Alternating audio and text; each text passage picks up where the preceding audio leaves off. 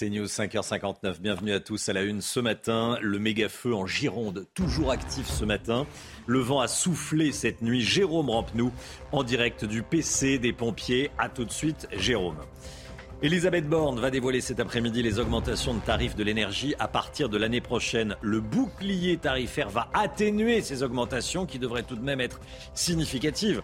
On parle d'environ 15% d'augmentation. Les informations de Johan Usaï dans un instant. À tout de suite, Johan. Londres s'apprête à dire adieu à Elisabeth II. Le cercueil sera transféré dans l'après-midi de Buckingham Palace au palais de Westminster, où il sera exposé jusqu'à lundi pour que les Britanniques rendent hommage à leur reine. La sécurité est renforcée, vous le verrez. On va aller ce matin dans le quartier de Nantes, dans un quartier, le quartier de Bellevue, où les habitants d'une résidence privée n'en peuvent plus des trafiquants de drogue. Ils se sentent abandonnés. Reportage CNews édifiant. Et puis les prix augmentent dans les supermarchés. Qu'en est-il sur les marchés? La matinale CNews en direct d'un marché ce matin à Paris avec Marie Conan. Marie Conan qui sera euh, en direct dans un instant avec nous. A tout de suite Marie.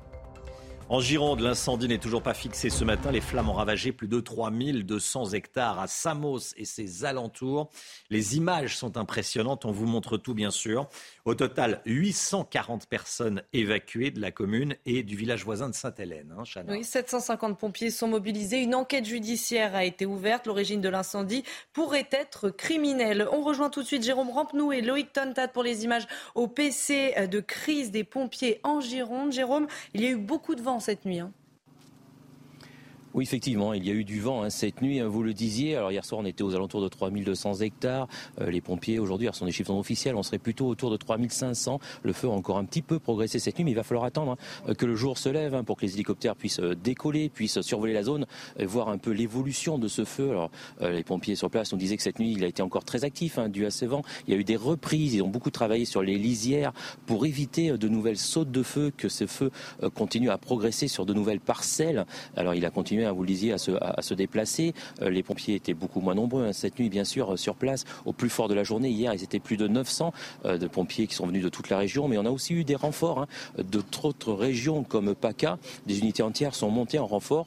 Ils étaient déjà là pour les feux cet été à Landiras. Ils sont revenus encore donner un coup de main à leurs collègues sur la région. Alors, on a aussi euh, beaucoup de moyens en l'air. Hein. On a euh, trois Canadaires qui ont tourné toute la journée, deux Dash, trois hélicoptères euh, bombardiers d'eau qui ont été sur la zone aussi. Ils ont été obligés de se déplacer sur Vendaille, à quelques kilomètres, en fin d'après-midi sur un nouveau départ de feu qui n'a fait heureusement que 10 hectares de pinèdes brûlés. Ils ont voulu le stopper tout de suite pour éviter d'avoir comme cet été, deux zones avec deux méga feux à traiter. La journée risque d'être encore un petit peu compliquée. On a des vents pour l'instant plutôt calmes, mais il risque de se relever avec des vents assez forts en direction de l'ouest, comme hier en fin d'après-midi. C'est aux alentours de 16 heures hein, hier que le feu a vraiment repris euh, de la puissance. On était sur place euh, avec les pompiers dans la zone et on l'a bien vu en moins de quelques minutes, euh, un coup de vent et les flammes repartent devant et derrière les camions qui sont en place pour essayer d'éteindre ces lisières tout de suite, il faut travailler très vite avant de se retrouver bloqué. Donc la situation va être encore assez périlleuse toute la journée ici. Hein. Merci beaucoup. Merci beaucoup, Jérôme Rampenou, en direct avec nous euh, ce matin. Puis on sera à 8 heures, euh, en plus de, de, Jérôme sur le terrain, avec Éric Brocardi sur le, sur le plateau, président de la Fédération nationale des sapeurs-pompiers de France. La crise de l'énergie, elle nous concerne tous. Elisabeth Borne va dire cet après-midi euh, quelle sera l'augmentation du prix de l'électricité à partir du 1er janvier quand le bouclier tarifaire va évoluer, quel sera le prix donc de l'électricité mais aussi du gaz? La crise de l'énergie mobilise le gouvernement. Elisabeth Borne, conférence de presse, 15h30 cet après-midi pour annoncer les contours des hausses de prix. Johan Usaï avec nous. Euh, elle va annoncer en fait des, mauvaises nouvelles. Hein. Oui, c'est désormais le travail quotidien du Premier ministre, de la Première ministre en l'occurrence, maintenant quand on est à Matignon, annoncer des mauvaises nouvelles. Alors elle va parler du plan de sobriété énergétique voulu par Emmanuel Macron. On va vraiment rentrer dans les détails. Comment serons-nous incités à baisser notre consommation de 10%, consommation d'électricité notamment? On en saura plus. Mais le sujet le plus délicat, vous l'avez dit, c'est le prix, le coût de cette énergie. Alors vous savez qu'il y a un bouclier tarifaire qui est en place aujourd'hui. Il permet de limiter la hausse du prix de l'électricité, notamment à 4%. Le problème, eh bien, c'est que ce bouclier tarifaire, il prend fin le 1er janvier prochain. Alors mécaniquement, cela signifie que les prix du gaz et de l'électricité devraient exploser. Mais dans quelle mesure? Eh bien, Bruno Le Maire estime que sans nouvelle disposition du gouvernement, la facture d'électricité, écoutez bien, augmenterait en moyenne de 120 euros par mois et par ménage. La facture de gaz, hausse colossale, 180 euros par mois et par ménage. Alors en réalité, cette hausse, elle sera quand même beaucoup plus limitée que ça.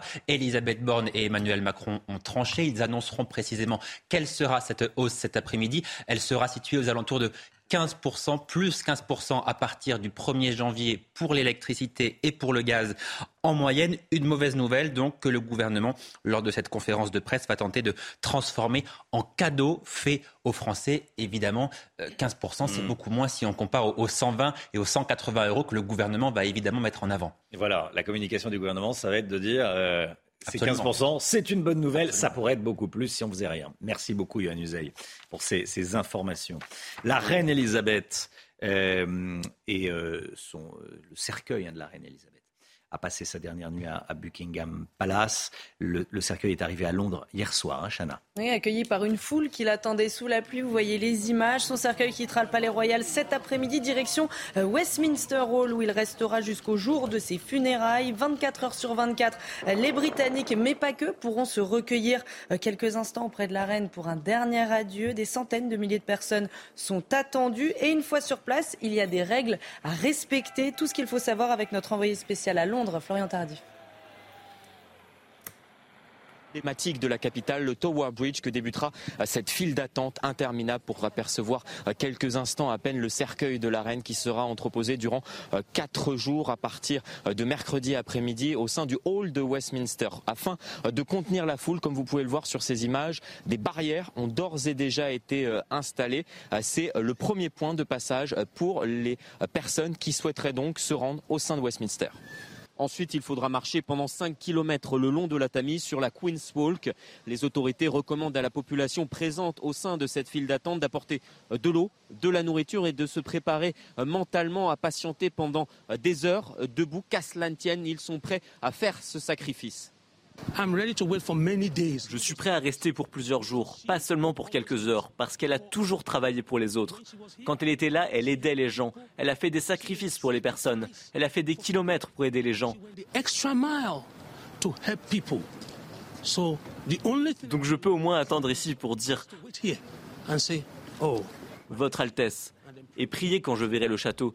Je ne peux pas attendre jusque-là. Après plusieurs heures d'attente, la population pourra enfin venir se recueillir euh, devant le cercueil de la reine qui se trouve juste derrière nous dans cette grande salle euh, qui est le hall de Westminster où euh, son cercueil sera conservé pendant quatre jours et juste avant cela, il faudra passer un contrôle de sécurité particulièrement important du même type que ceux que l'on effectue dans les aéroports et sera demandé à la population qui pénétrera donc dans l'enceinte du Parlement d'avoir une tenue correcte et de ne prendre aucune photo et vidéo à l'intérieur. Voilà, Florian Tardif. Et puis à 6h30, on sera avec un, autre envoyé spécial de CNews, Antoine Estève. Regardez ce petit moment d'agacement du roi Charles III. C'était hier en, Irlande du Nord. Le nouveau roi signait un livre d'or devant les caméras. Mais voilà, l'encre du stylo qu'il a utilisé a coulé sur sa main. Allez, ça l'a agacé un peu. Oh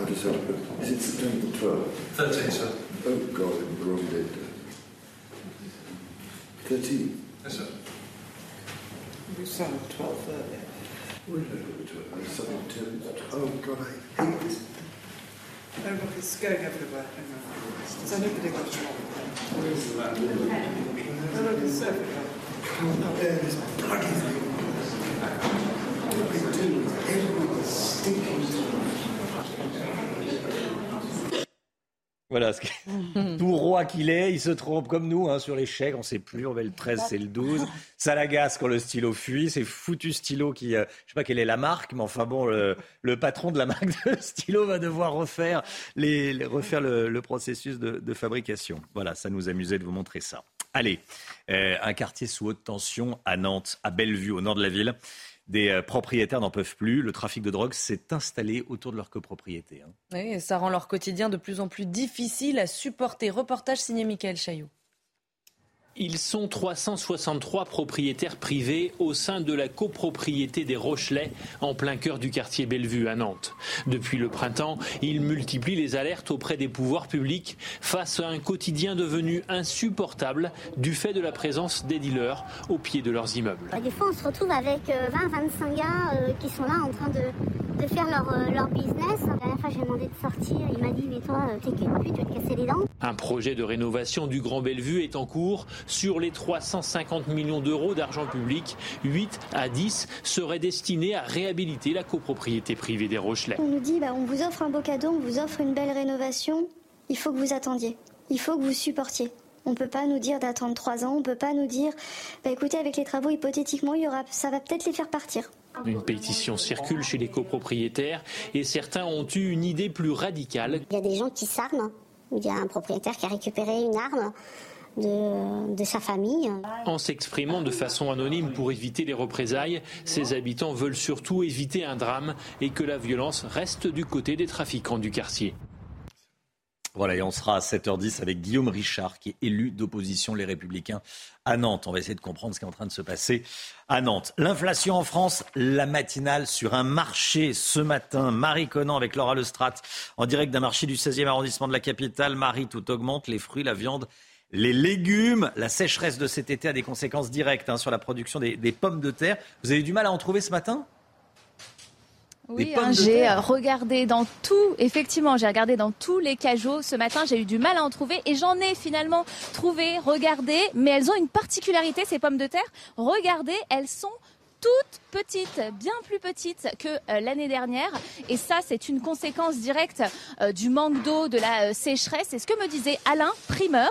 Alain, cette année, la récolte de pommes de terre, ça n'a pas été bon, hein. ça a été catastrophique. c'est un petit peu catastrophique, mais bon, vu que en été on n'en vend pas trop trop de pommes de terre, ça va être plutôt là cet hiver où c'est le légume le plus consommé des Français. Donc là cet été on a vendu beaucoup plus de légumes verts, brocolis, tout ça que là, bon, ben, la pomme de terre, là, comme là, vous voyez, là, là ça c'est de la petite grenaille.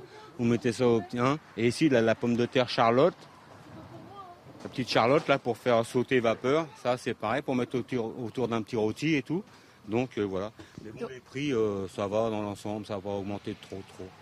Vous me disiez, les prix ont augmenté de 10 à... 10 à 15% à peu près, ouais. D'accord. Bah, merci beaucoup, euh, Alain. Merci. La conséquence de tout ça, Romain, c'est qu'il y a de fortes chances cette année que les frites soient plus courtes et plus chères. Vous nous annoncez ça comme ça. Les frites plus chères, plus petites. Bon, merci beaucoup Marie Conan en direct d'un marché ce matin. On va vous retrouver tout au long de la, de la matinale. Merci Marie. Allez, le sport tout de suite. L'OM n'y arrive toujours pas en Ligue des Champions. Vous avez pu vous en rendre compte hier soir sur Canal+.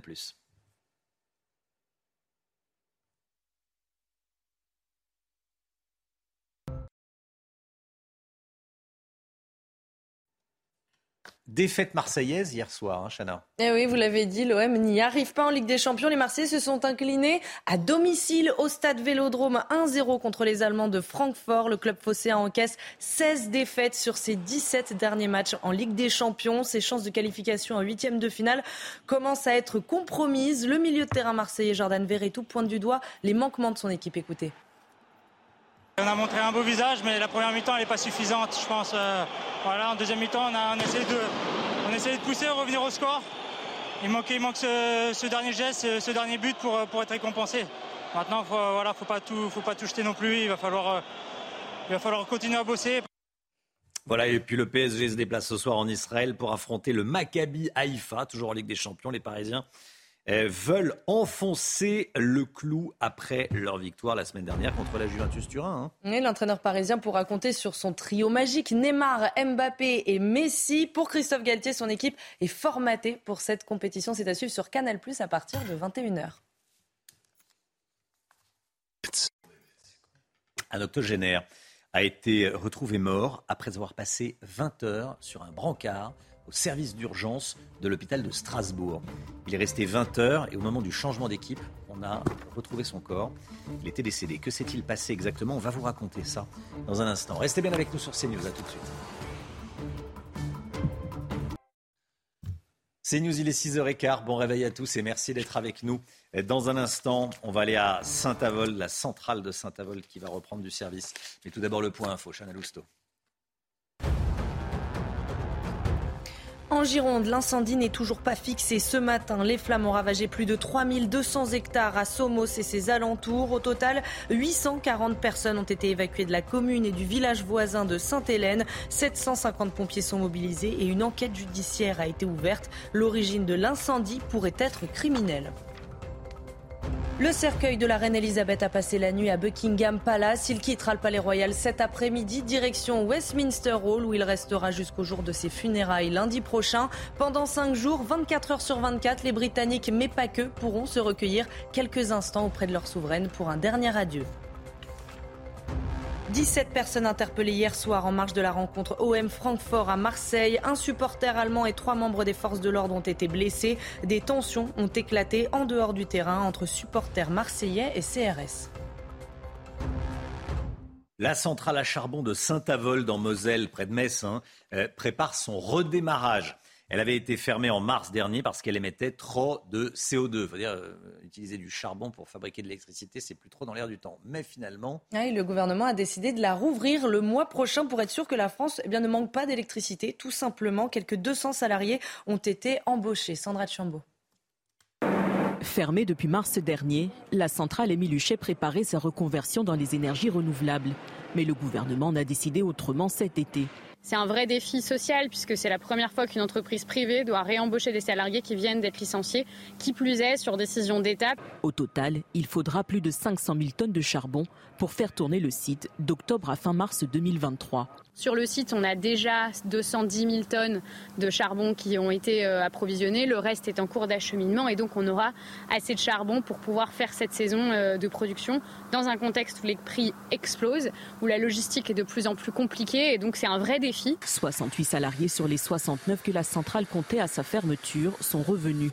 Une prime de 5 800 euros bruts par mois leur a été proposée pour l'hiver. Les salariés se trouvent dans un état d'esprit, euh, je dirais, partagé, mitigé. On les a quand même fait passer pour des salariés qui étaient plutôt des pollueurs à aujourd'hui une reconnaissance d'une nécessité de, de produire de l'électricité telle qu'il en fait pendant des décennies. Selon le syndicaliste, les six prochains mois de fonctionnement de la centrale devraient rapporter entre 150 et 200 millions d'euros à l'entreprise. La colère d'Adrien Quatennens, le député de la France Insoumise et sa femme demandent dans un communiqué commun de respecter leur vie privée. Oui, et pour cause, le canard enchaîné a publié des informations sur le couple contre leur avis. Le journal a dévoilé, entre autres, que Céline Quatennens avait déposé une main courante contre Adrien Quatennens après une dispute du couple, le couple qui est en train de divorcer. La crise dans les hôpitaux français, elle n'est pas sans conséquence. Je voulais qu'on vous raconte cette histoire ce matin. Un octogénaire a été retrouvé mort après avoir passé 20 heures sur un brancard. Oui, ça s'est passé le 1er septembre dernier au CHU de Strasbourg. Le personnel soignant s'est rendu compte du décès euh, du patient pendant euh, le changement d'équipe. Marine Sabourin.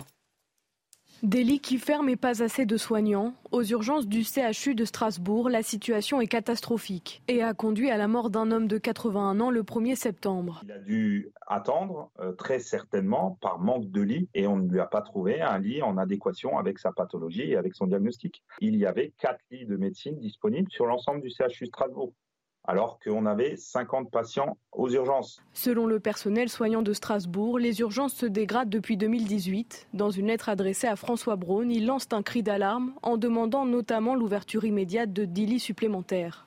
On ne peut pas continuer dans ces conditions. Les professionnels quittent le service. On est toujours en train de chercher des lits. Du coup, c'est un cercle non vertueux parce qu'on va sortir peut-être des malades plutôt à certains endroits. On est très très inquiet euh, pour l'avenir, mais immédiat. En mars dernier, dans ce même CHU, un patient est décédé aux urgences d'une hémorragie digestive.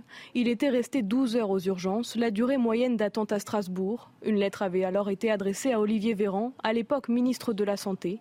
Une lettre restée sans réponse. Voilà, et on sera à 7h moins le quart dans une demi-heure avec Christian Prudhomme, secrétaire général FO Hôpitaux Universitaires de Strasbourg. On va essayer de comprendre euh, ce qui s'est réellement passé. 6h21, restez bien avec nous.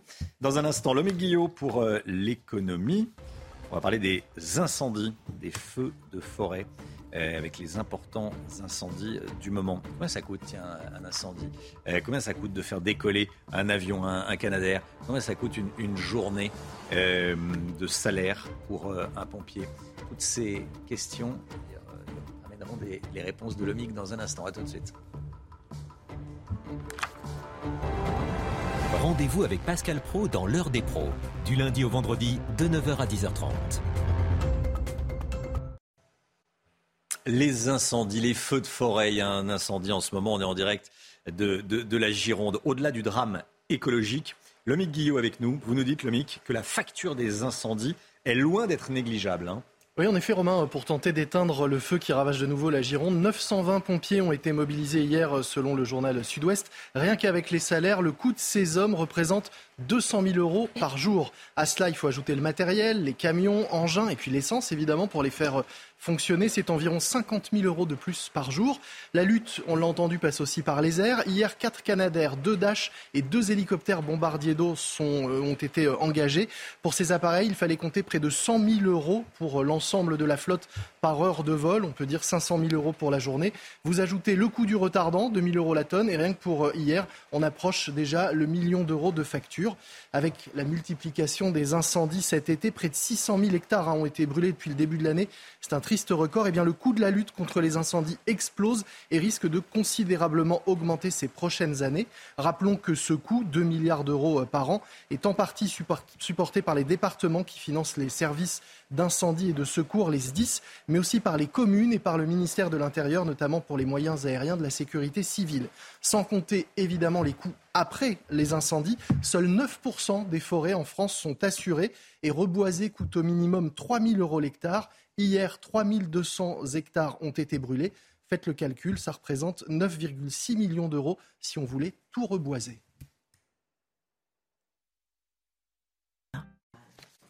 Le temps tout de suite, Alexandra Blanc.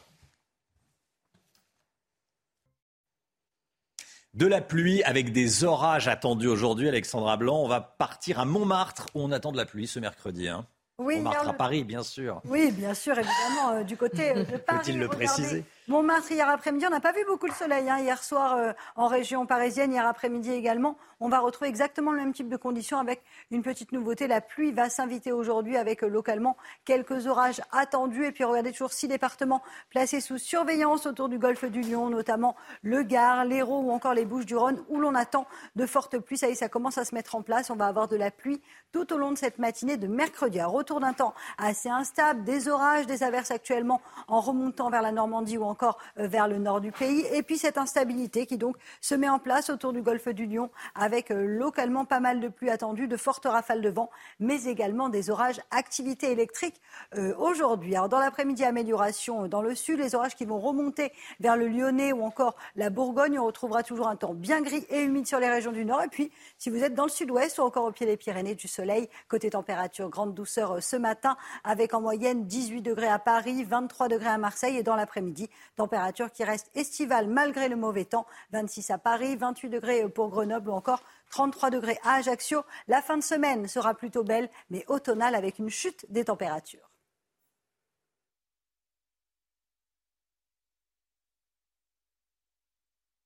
à l'heure pour la météo avec France par brise et son prêt de véhicule. C'est News, 6h29. Merci d'être avec nous. Bon réveil à tous. Bon courage si vous partez travailler. À la une ce matin, Londres s'apprête à dire adieu à Elisabeth II. Le cercueil sera transféré dans l'après-midi de Buckingham Palace au palais de Westminster, où il sera exposé jusqu'à lundi pour que les Britanniques rendent hommage à leur reine. Antoine Estève est sur place. À tout de suite, Antoine.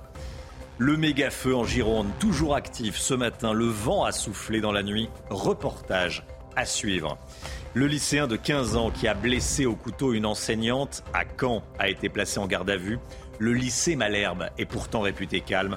On ira à Caen retrouver Jeanne Cancard. A tout de suite, Jeanne.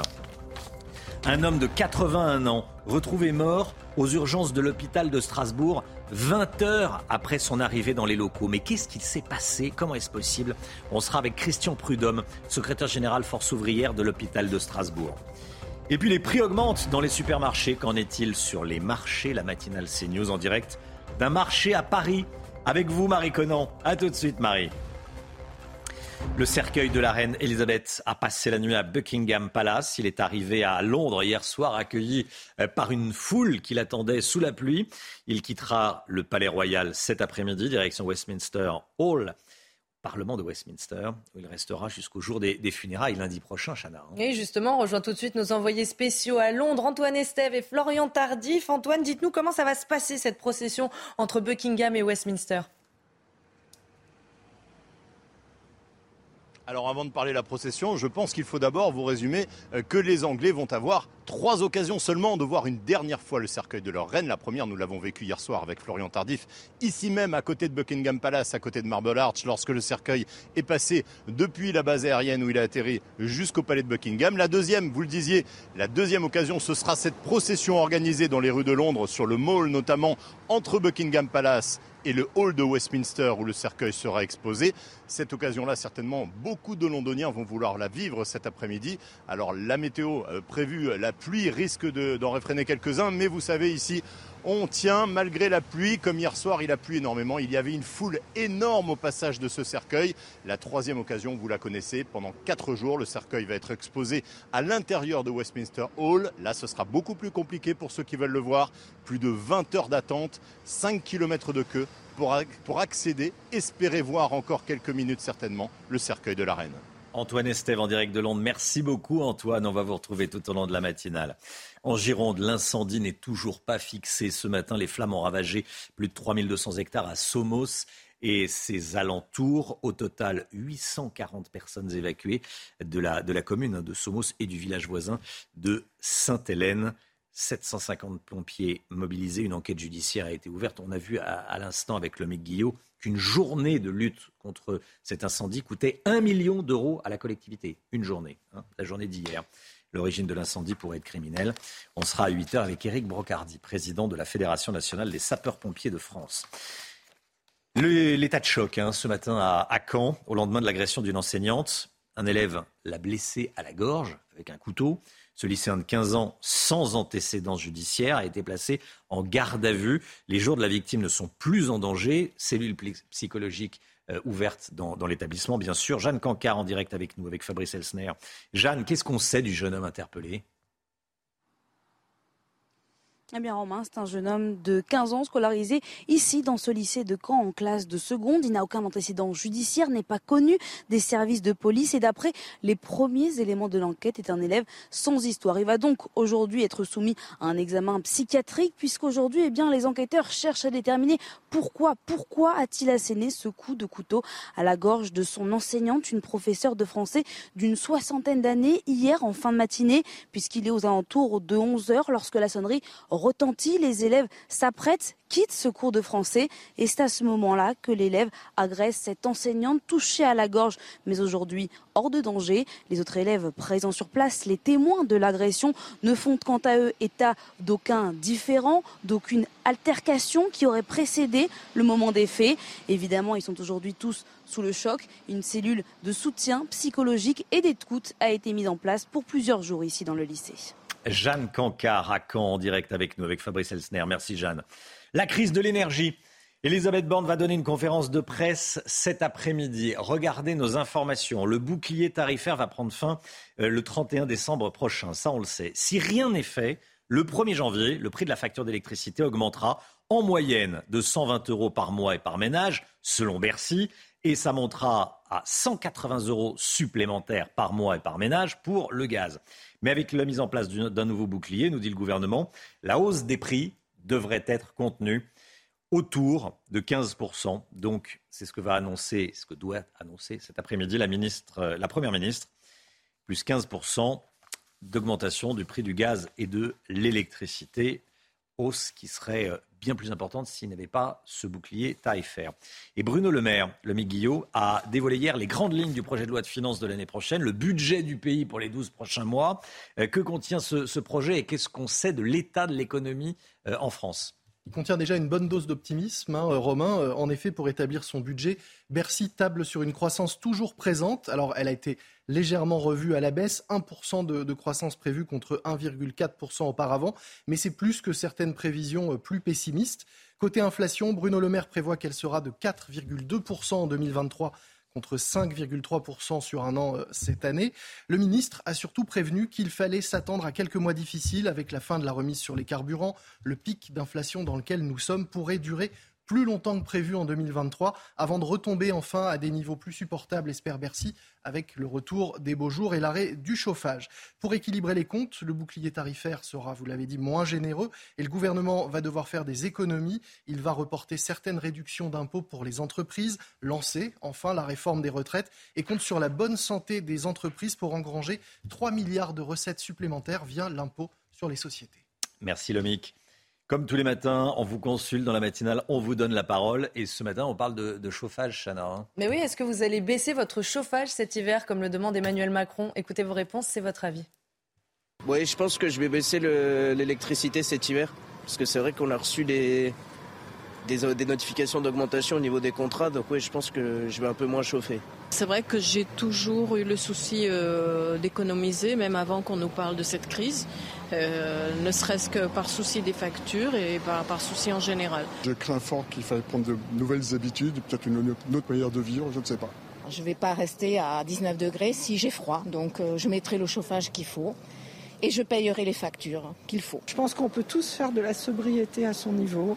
On est habitué à toutes sortes de conforts. Je pense que, voilà, s'il faut faire des efforts. Euh, voilà, il y a de tout. Chacun donne, euh, donne son avis. C'est un, peu le, c'est, un peu le principe. Il y a la dame qui dit euh, les économies d'énergie, tant pis. Hein, moi, je, elle veut son, son confort et, elle, elle, est prête à en payer le, le prix. Vous allez baisser, euh, tiens, Johan Usaï? Je pense, oui, je pense.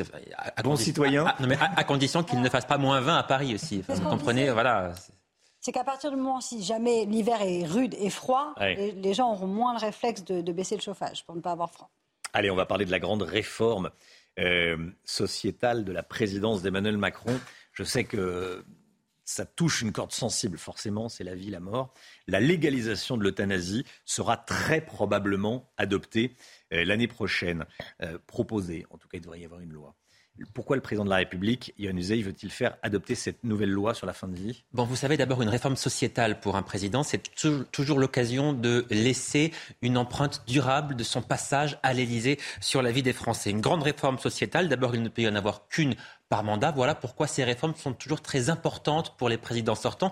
Et il faut bien avoir en tête qu'Emmanuel Macron, lui, est obnubilé par l'empreinte qu'il laissera de son passage à l'Élysée. Donc cette réforme, il la veut absolument. Une réforme sociétale, c'est sensible, vous l'avez dit, parce qu'elles sont généralement clivantes. Celle-ci, évidemment, n'y échappe pas. Avec l'euthanasie, on touche à ce qu'il y a de plus précieux. Évidemment, on parle de la vie. Alors les débats, ils seront vifs. Ils seront vifs dans la société comme au Parlement. Alors Emmanuel Macron, eh bien, il prend des pincettes. Il annonce une large consultation citoyenne sur le sujet. Une manière de dire qu'il ne décide pas seul, même si en réalité, la décision est déjà prise. La loi va changer, que ce soit via le Parlement ou alors peut-être grâce à un référendum. C'est même ce qui est le plus probable. Utiliser plus souvent le référendum. Voilà une autre promesse d'Emmanuel Macron. Faire adopter l'euthanasie par référendum pour Emmanuel Macron, ce serait faire d'une pierre deux coups. Merci Johan. Et Jean-Luc Godard, hein, euh, sa famille a fait savoir qu'il avait choisi le, suicide assisté.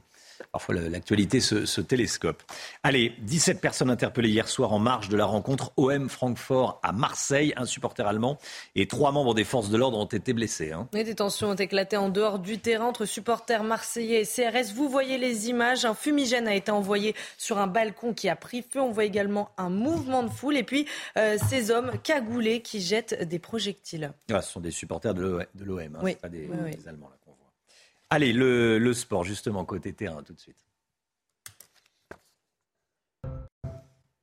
OM Francfort, les Marseillais se sont inclinés au stade Vélodrome 1-0. C'était de la Ligue des Champions, c'était à suivre sur Canal. Oui, l'Olympique de Marseille qui n'y arrive toujours pas en Ligue des Champions. Euh, le club phocéen encaisse 16 défaites sur ses 17 derniers matchs en Ligue des Champions. Ses chances de qualification en huitième de finale sont donc déjà compromises.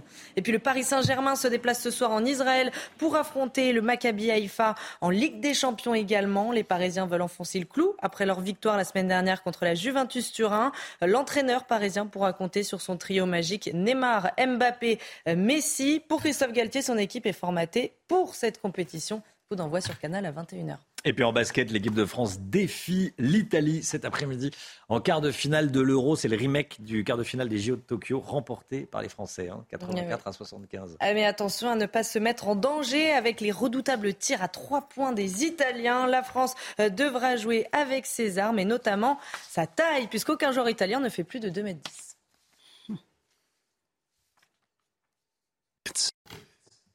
Restez bien avec nous dans un instant. On ira dans l'Est retrouver Christian Prudhomme, euh, secrétaire général et fou euh, de l'hôpital de Strasbourg.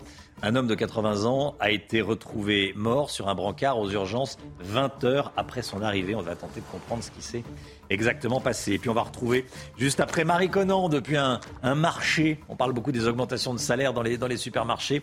Qu'est-ce que ça donne sur les marchés? On verra ça dans un instant avec vous Marie. A tout de suite. C'est News, il est 7h moins le quart. Bienvenue à tous. Merci d'être avec nous. Le point info, tout d'abord avec vous, Chana Lousteau. En Gironde, l'incendie n'est toujours pas fixé ce matin. Les flammes ont ravagé plus de 3200 hectares à Somos et ses alentours. Au total, 840 personnes ont été évacuées de la commune et du village voisin de Sainte-Hélène. 750 pompiers sont mobilisés. Une enquête judiciaire a été ouverte. L'origine de l'incendie pourrait être criminelle. La crise de l'énergie. Elisabeth Borne donnera une conférence de presse cet après-midi. Le bouclier tarifaire prend fin le 31 décembre prochain. Si rien n'est fait, le 1er janvier, le prix de la facture d'électricité devrait augmenter en moyenne de 120 euros par mois et par ménage selon Bercy. Ça monte à 180 euros pour la facture de gaz. Mais d'après le gouvernement, avec la mise en place d'un nouveau bouclier, la hausse des prix devrait être contenue aux alentours de 15 Gérald Darmanin appelle les préfets à une vigilance renforcée pendant les fêtes juives, fêtes qui commencent le 25 septembre prochain et pour une durée euh, de trois semaines. Le ministre de l'Intérieur annonce un niveau très élevé de menaces terroristes et demande aux préfets une présence physique des forces de l'ordre pendant les rassemblements. Un homme, un, octogénaire, est mort sur un brancard aux urgences de l'hôpital de, Strasbourg. Euh, on est en direct avec Christian Prudhomme qui est secrétaire général force ouvrière de l'hôpital de Strasbourg, hôpital universitaire de Strasbourg. Bonjour et merci d'être avec nous. Euh, ce matin, on avait besoin de, comprendre ce qui s'était passé parce que ça, ça frappe, on pense tous à un, proche à qui ça pourrait arriver. Qu'est-ce qui s'est passé exactement, Christian Prudhomme? Comment euh, quelqu'un a pu être oublié, parce qu'en réalité c'est ça, euh, pendant 20 heures sur un brancard aux, urgences de Strasbourg donc effectivement, les, les, équipes soignantes nous ont fait remonter ce qui s'est passé, mais il y a une enquête euh, interne qui est en cours. Nous, bien évidemment, on ne nous donne pas tous les éléments. Tout ce qu'on sait, c'est que ce patient est arrivé le 31 en début d'après-midi et que le lendemain, à 14h40, il a été déclaré décédé.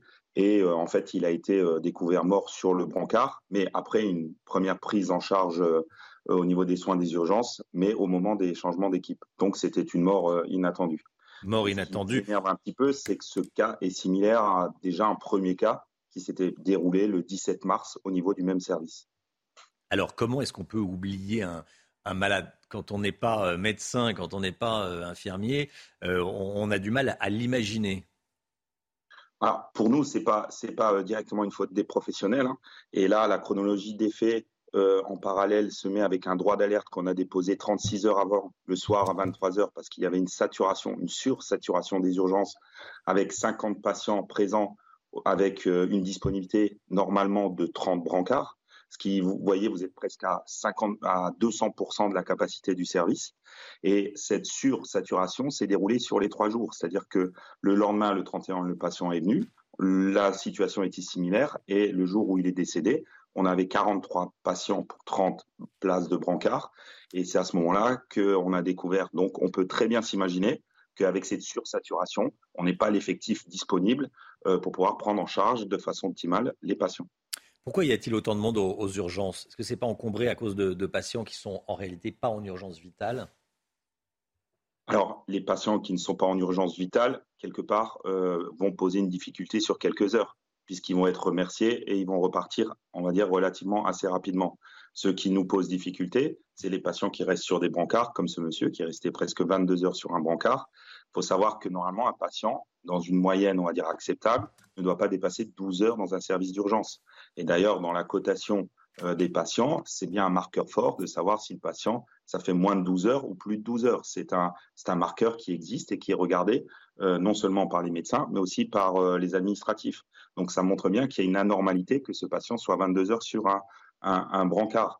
Mais les patients qui ne sont pas en urgence vitale ne restent pas. Ce qui pose problème, Hmm. c'est ceux qui restent sur un brancard et on n'a pas de lit pour pouvoir, euh, une lit d'hospitalisation dans un service conventionnel euh, de l'établissement pour pouvoir faire sortir les patients. Et du coup, vous empêchez, vous faites un blocage au niveau des urgences et puis les patients arrivent et se, se mettent l'un derrière l'autre. Euh, il faut savoir que le soir du droit d'alerte, 36 heures avant, il y avait quatre places de médecine disponibles sur l'ensemble du CHU. Merci beaucoup, Christian Prudhomme. Merci de nous avoir donné toutes ces informations. Puis on va suivre l'enquête, évidemment. Bonne journée à vous. Merci beaucoup. L'inflation, on est en direct d'un marché ce matin. CNews, la matinale, en direct d'un marché ce matin. Un marché parisien. Marie Conan est, sur place. Tout augmente, Chana. hein. Les fruits, la viande, les légumes. Eh oui, la sécheresse de cet été a eu des conséquences directes, notamment sur la production euh, de lait. Marie, euh, qu'en est-il sur le terrain? Qu'est-ce que vous constatez? On constate euh, que le prix du lait a bien augmenté. Regardez cette bouteille d'un litre de lait euh, qui est aujourd'hui à 2,90 euros. L'année dernière, pour la même bouteille, euh, vous pouviez l'avoir à 2,50 euros. On va demander à Tony, Tony qui est fromager et qui vend du lait, du fromage. Tony, pourquoi de telles augmentations? Euh, à cause des coûts des matières premières, l'alimentation, le fourrage, tout ça, ça, tout a grimpé là en ce moment. Et les- la chaleur aussi, euh, ces, ces canicules fait que les animaux donnent- produisent moins. Moins de lait pour les, pour les vaches, moins de d'œufs pour les poules. Donc tout ça réuni fait que euh, tombe avec une petite pénurie. Oui, donc augmentation des prix et ça ça n'a pas assez augmenté au vu de ce que la production de lait coûte aux éleveurs, ce qui fait que beaucoup d'entre eux euh, se disent qu'il est plus rentable euh, d'abattre une partie de leurs animaux. Vous, vous me disiez que vous craignez à l'avenir un manque de lait et des pénuries, c'est ça Tout à fait, tout à fait. euh, c'est ce qui risque d'arriver. Donc les petites euh, entreprises euh, et auront des, des grosses difficultés financières et ils finiront par soit fermer, soit abattre leurs troupeaux. Donc pénurie de quoi? De, de lait, de beurre, de quoi? Lait, beurre, crème fraîche, fromage. Parce que il faut du fromage, il faut du lait pour faire du fromage. euh, donc tout ça, euh, voilà, c'est c'est une chaîne. et puis s'il y a un maillon qui, qui flanche, euh, toute la production est, est impactée, quoi. Merci beaucoup Tony. Donc ça va être compliqué hein, pour les fêtes. Vous l'aurez compris, dans les mois à venir, c'est soit l'augmentation de l'ensemble des produits laitiers qui ont déjà augmenté d'environ 25% en un an, soit eh bien, les pénuries. Marie Conan, merci beaucoup Marie, la CNews, la matinale euh, en direct d'un d'un marché ce matin. On va vous retrouver tout au long de la matinale. Allez, la politique dans un instant. Restez bien avec nous. Elisabeth Borne va dire euh, de combien va augmenter le prix de l'électricité et du gaz à partir de l'année prochaine, du 1er janvier. Les informations du Usaï dans un instant. À tout de suite. Restez bien sur CNews. Bon réveil à tous. Rendez-vous avec Jean-Marc Morandini dans Morandini Live du lundi au vendredi de 10h30 à midi. La politique avec vous, Johan Uzey. La crise de l'énergie mobilise le gouvernement. Elisabeth Borne, la première ministre, va tenir une conférence de presse cet après-midi à 15h30 pour faire des annonces. Elle va annoncer les contours des hausses à venir concernant les prix de l'énergie. Elle va annoncer de fait de mauvaises nouvelles. hein. Oui, alors vous, savez d'abord qu'un bouclier tarifaire est en place en ce moment. Il permet de limiter la hausse de l'électricité, notamment à 4%. Problème, eh bien, ce bouclier tarifaire, il va prendre fin au 1er janvier prochain. Alors mécaniquement, eh bien, le prix de l'électricité et du gaz devrait exploser. Oui, mais le gouvernement eh estime que sans ce bouclier, la facture d'électricité augmenterait en moyenne de 120 euros par mois et par ménage, celle du gaz de 180 euros par mois et par ménage. Alors en réalité, la hausse, elle sera beaucoup plus contenue que cela, sans doute aux alentours de, de 15%, plus 15% à partir du 1er janvier pour l'électricité et pour le gaz. C'est ce que devrait annoncer donc la Première ministre cet après-midi lors de sa conférence de, de presse. Une mauvaise nouvelle que le gouvernement va donc de, transformer en, cadeau fait aux Français en quelque sorte. Hmm. La vigilance du gouvernement est totale concernant d'éventuelles mobilisations sociales. Hein. Oui, parce que dans ce contexte de forte inflation, évidemment, la crise des Gilets jaunes est dans tous les esprits. Les classes moyennes, notamment, font l'objet d'une attention euh, toute particulière parce que ce sont elles qui risquent de payer la facture en réalité. Si le gouvernement envisage, par exemple, de cibler les aides sur les carburants, ces aides seront destinées aux plus modestes. Ce sont les classes moyennes qui devront payer la fin de la ristourne sur le carburant à partir du 1er janvier. Si vous ajoutez à cela la réforme de l'assurance chômage, l'éventuelle réforme des retraites, est à nouveau euh, sur la table, l'envie d'un troisième tour social de la part des syndicats, de certains leaders politiques comme Jean-Luc Mélenchon, eh bien tout est réuni pour que la grogne sociale explose. L'enjeu pour le gouvernement, ce sera donc de détecter l'étincelle qui pourrait mettre le, feu aux poudres, c'est-à-dire savoir à quel moment et sur quel sujet le gouvernement devra reculer pour ne pas tomber. Merci beaucoup, Johan Uzey. 8h15, soyez là. Laurence Ferrari recevra Bruno Le Maire. Bruno Le Maire, interrogé par Laurence Ferrari, 8h15 dans la matinale de CNews. 6h57 le temps, Alexandra Blanc. Des orages et de la pluie aujourd'hui. Alexandra Blanc, vous nous emmenez tout d'abord à Limoges. Oui, avec des conditions météo qui se dégradent en cette journée de mercredi. Hier, le temps est resté calme. Aujourd'hui, dégradation avec d'ailleurs six départements placés sous surveillance, notamment le Gard, les Bouches-du-Rhône, l'Ardèche ou encore la Drôme, où l'on attend de fortes pluies. L'épisode qui, qui, a commencé à se mettre en place aux alentours de 5 heures du matin et qui va se poursuivre tout au long de cette journée de mercredi. Alors ce matin, de fortes pluies autour du golfe du Lion en remontant également euh, vers le massif central. On retrouve de la pluie sur les régions du nord. Et puis, bonne nouvelle, on retrouvera du soleil dans le sud-ouest avec néanmoins le maintien du vent. Dans l'après-midi, eh bien, toujours des orages, principalement entre le Lyonnais, la Normandie ou encore l'est du pays, avec des orages parfois localement assez forts et accompagnés de fortes rafales de vent. Sur les régions du nord, toujours un temps gris et humide et le soleil se maintient dans le sud-ouest, notamment entre le Languedoc-Roussillon ou encore en allant vers le Pays Basque. Petite amélioration attendue autour du golfe du Lion avec le retour d'un temps plus sec. Les températures, grande douceur ce matin, 18 à Paris, 20 degrés à Toulouse ou encore 23 degrés à Marseille. Et dans l'après-midi, les températures restent estivales malgré le mauvais temps. 28 degrés en moyenne entre Bordeaux et Biarritz, 26 degrés à Paris et 33 degrés à Ajaccio. Suite du programme, des conditions météo plus calmes pour la fin de semaine avec des températures automnales, chute drastique des températures à partir de vendredi. 6h59, bienvenue à tous et merci d'être avec nous sur CNews à la une. Ce matin, le méga feu en Gironde, toujours actif alors qu'il est. Le vent a soufflé durant la nuit. Jérôme Rampenou, en direct du poste de commandement des pompiers. A tout de suite, Jérôme. Londres s'apprête à dire adieu à Elisabeth II. Le cercueil sera transféré dans l'après-midi de Buckingham Palace au palais de Westminster, où il sera exposé jusqu'à lundi pour que les Britanniques rendent hommage à leur reine. Il y aura des règles à respecter, très strictes hein, évidemment, vous le verrez. On va aller dans un quartier de Nantes où les habitants d'une résidence privée n'en peuvent plus des trafiquants de drogue. Ils se sentent abandonnés. On sera avec Guillaume Richard, un élu d'opposition, les Républicains à Nantes, en direct avec nous. A tout de suite, Guillaume Richard. Et puis la question euh, complexe des zones à faible émission.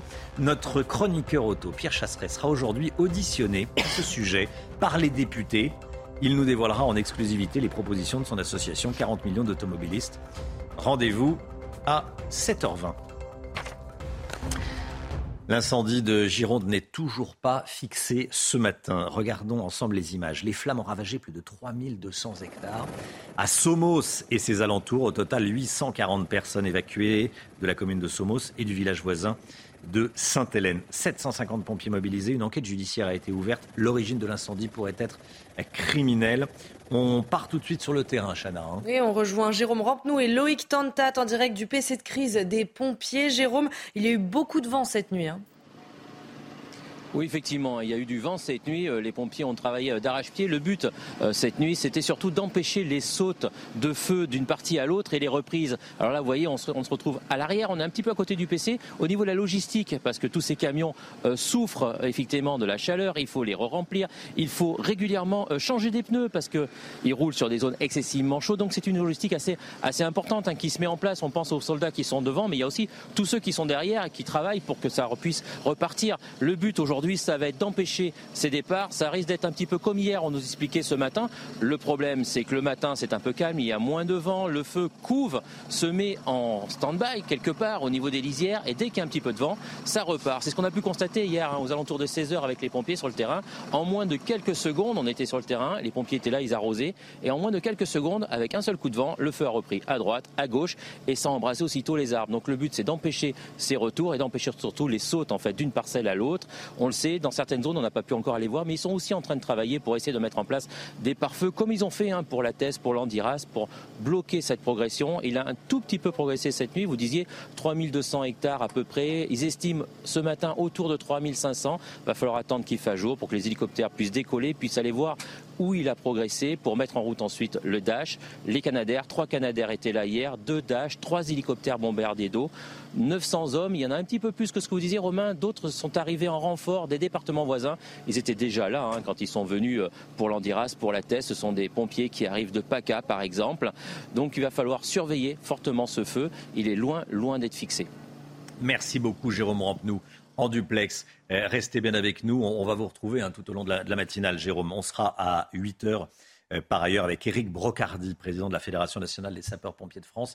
Et puis, dans un instant, avec vous, l'ami Guillaume, on va voir combien ça coûte. Une journée de, lutte euh, contre le feu. Une journée, un million d'euros. Hein. je donne ce chiffre. Il y en aura d'autres. Une journée, un million d'euros en, Gironde. Hein. Bon, ça sera dans, dans un instant.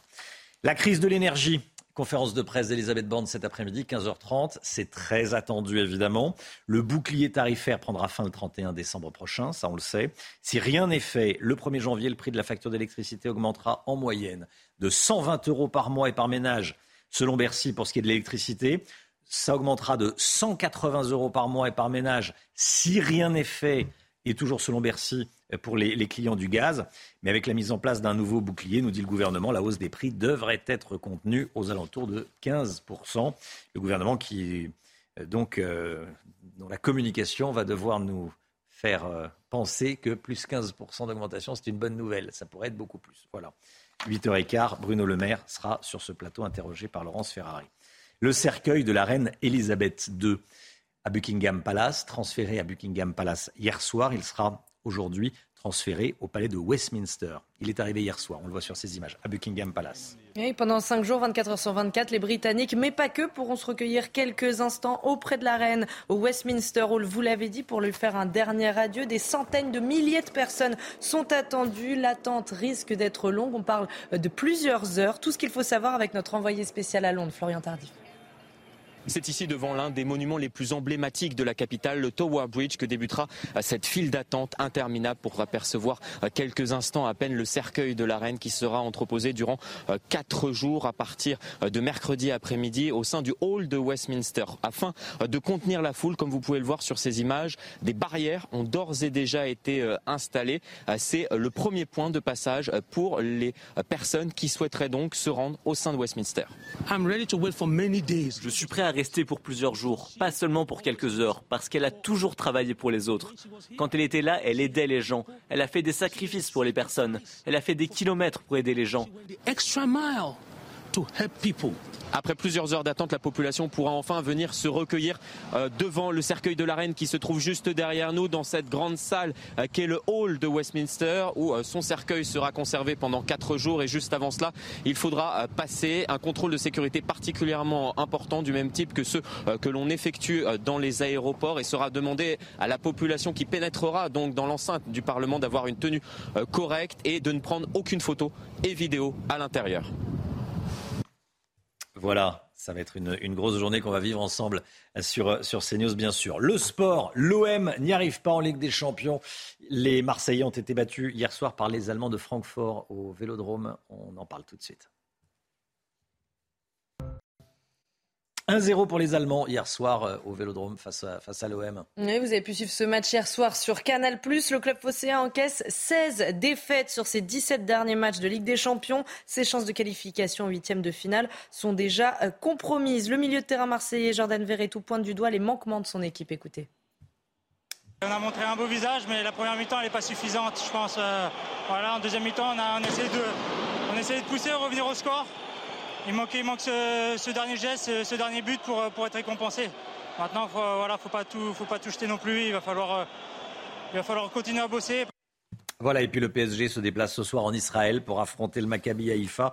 En Ligue des Champions, les Parisiens veulent enfoncer le clou hein, après leur, leur, victoire la semaine dernière contre la Juve. L'entraîneur parisien pourra compter sur son trio magique Neymar, Mbappé et Messi. C'est évidemment à suivre sur Canal+, dès 21h.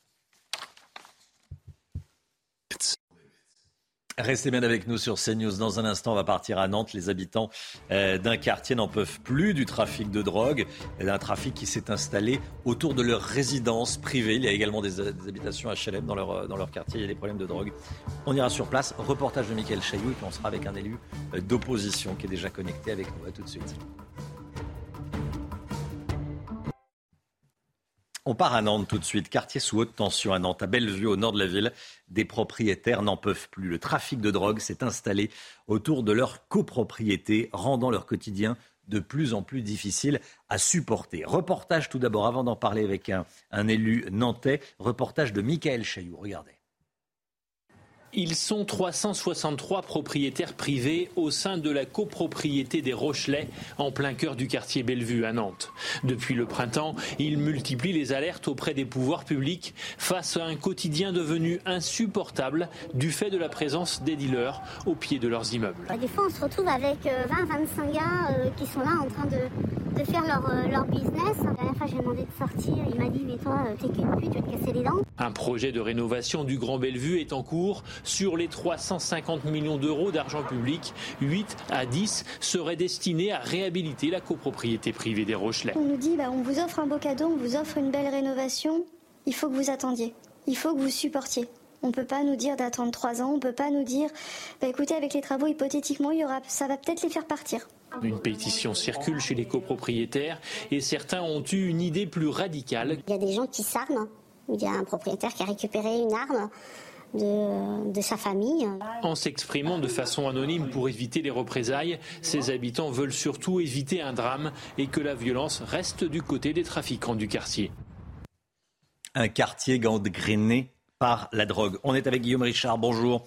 Élu d'opposition Les Républicains à Nantes. Merci d'être avec nous ce matin. On parle ce matin du quartier de Bellevue.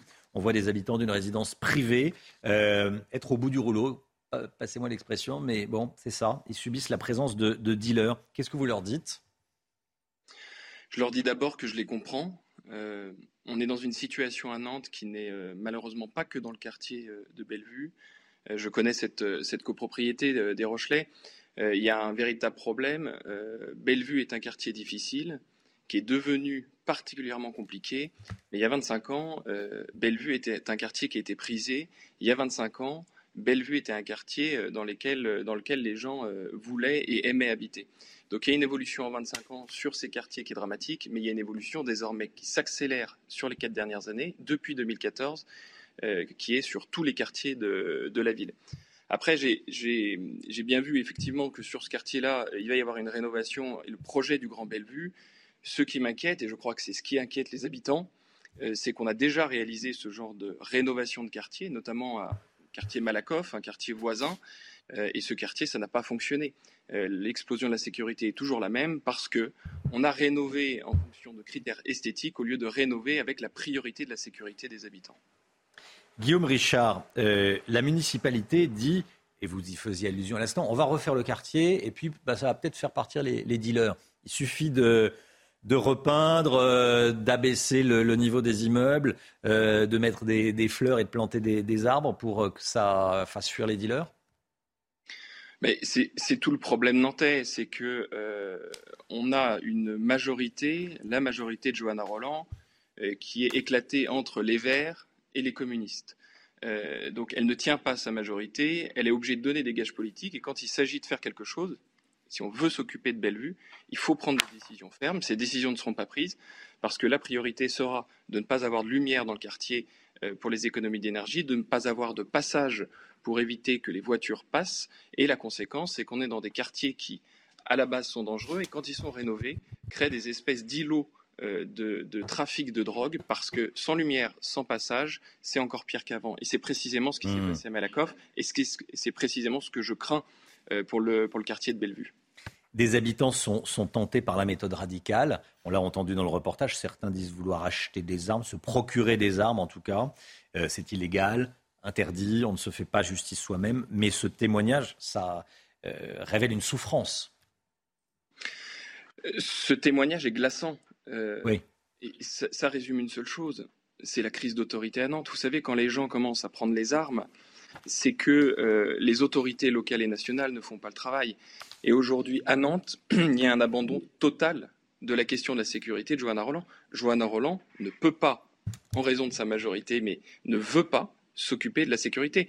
Quand elle annonce et se gargarise de l'arrivée de 75 policiers nationaux, euh, j'ai envie de dire, il faut arrêter d'applaudir un train qui arrive à l'heure. On est dans une situation tellement grave, et je l'avais dit déjà depuis 2014, on devrait avoir nos policiers, ces 75 policiers de renfort, que je salue évidemment, euh, on devrait les avoir depuis 5 ans. Après, sur la police, euh, il y a un sujet. C'est on a besoin de recruter également dans la police municipale, mais si on ne le fait pas, c'est qu'on retrouve Johanna Roland euh, en perpétuelle opposition avec les forces de police. Et lorsqu'il y a eu la malheureuse affaire Steve, elle était euh, les, les, anti-flics à défiler dans les rues de Nantes. Donc quand vous êtes policier, que vous voulez arriver à Nantes et que vous avez envie de devenir policier municipal, c'est compliqué de s'engager sur une ville comme Nantes. Donc aujourd'hui, il y a une crise de l'autorité de Johanna Roland qui ne marque pas euh, le, fait de devoir être le premier magistrat de Nantes. Et puis je le répète, même les autorités locales s'inquiètent. Euh, le, hmm. préfet, il y a un an et demi, a dit attention, je ne vous conseille pas, mesdames, de sortir après 21h le soir. Effectivement, même si le préfet le dit, euh, c'est pas rassurant. Euh, c'est la, conclusion. Merci beaucoup Guillaume Richard. Merci d'avoir été en direct avec nous. Bonne journée à vous, euh, malgré tout, à, Nantes. 7h17, euh, le point info, Chanel Housteau, tout de suite. En Gironde, l'incendie n'est toujours pas fixé ce matin. Les flammes ont ravagé plus de 3200 hectares à Somos et ses alentours. Au total, 840 personnes ont été évacuées de la commune et du village voisin de Sainte-Hélène. Plus de 750 pompiers sont mobilisés. Une enquête judiciaire a été ouverte. L'origine de l'incendie pourrait être criminelle. 17 personnes interpellées hier soir en marge de la rencontre OM Francfort à Marseille. Un supporter allemand et trois membres des forces de l'ordre ont été blessés. Des tensions ont éclaté en dehors du terrain entre supporters marseillais et CRS. Le cercueil de la reine Elisabeth II a passé la nuit à Buckingham Palace. Il quittera le palais royal cet après-midi, direction euh, Westminster Hall, où il restera jusqu'au jour de ses funérailles lundi prochain. Pendant 5 jours, 24 heures sur 24, les Britanniques, mais pas que, pourront se recueillir quelques instants auprès de leur souveraine pour un dernier adieu. Voilà, et regardez, euh, à propos de ce qui se passe à Londres en ce moment et du deuil, ce petit moment d'agacement du roi Charles III. On vous le montre depuis le début de la matinale. C'était hier en Irlande du Nord. Le nouveau roi signait un livre d'or devant les caméras, mais voilà l'encre du stylo euh, qu'il avait, qu'il a utilisé, a coulé sur sa main. Ça a agacé euh, Sa Majesté. Regardez.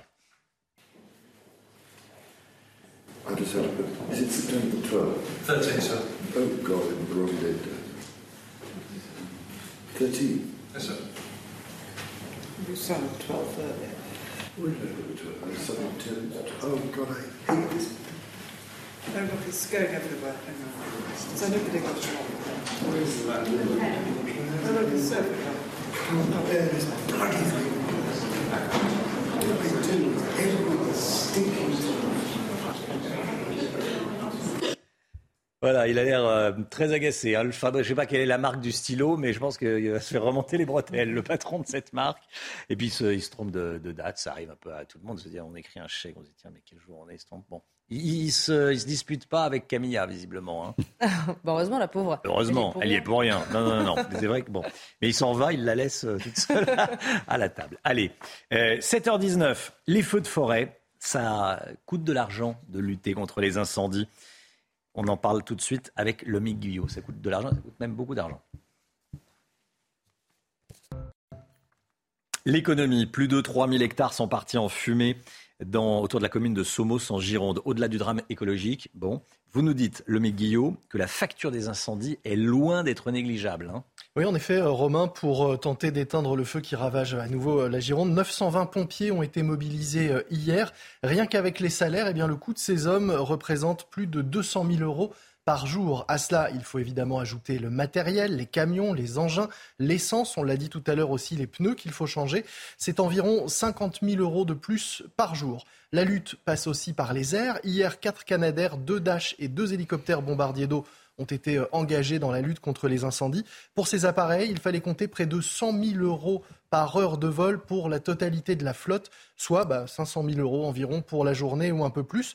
Vous ajoutez à cela le coût du retardant, 2 000 euros la tonne, et tous les autres coûts annexes. Et rien que pour la journée d'hier, vous approchez déjà le million d'euros de coûts. Avec la multiplication des incendies euh, cet été, près de 600 000 hectares ont été brûlés depuis le début de l'année. C'est un triste record, rappelons-le.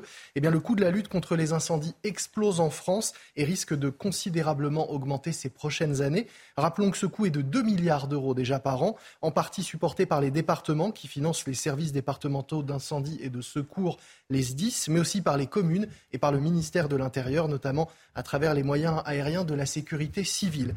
Et tout cela, tout cela, c'est sans compter les coûts après les incendies, une fois qu'ils ont été éteints. Seuls 9% des forêts en France sont assurées et reboiser coûte au minimum 3 000 euros l'hectare. Hier, 3200, euros, 3200 hectares ont été brûlés.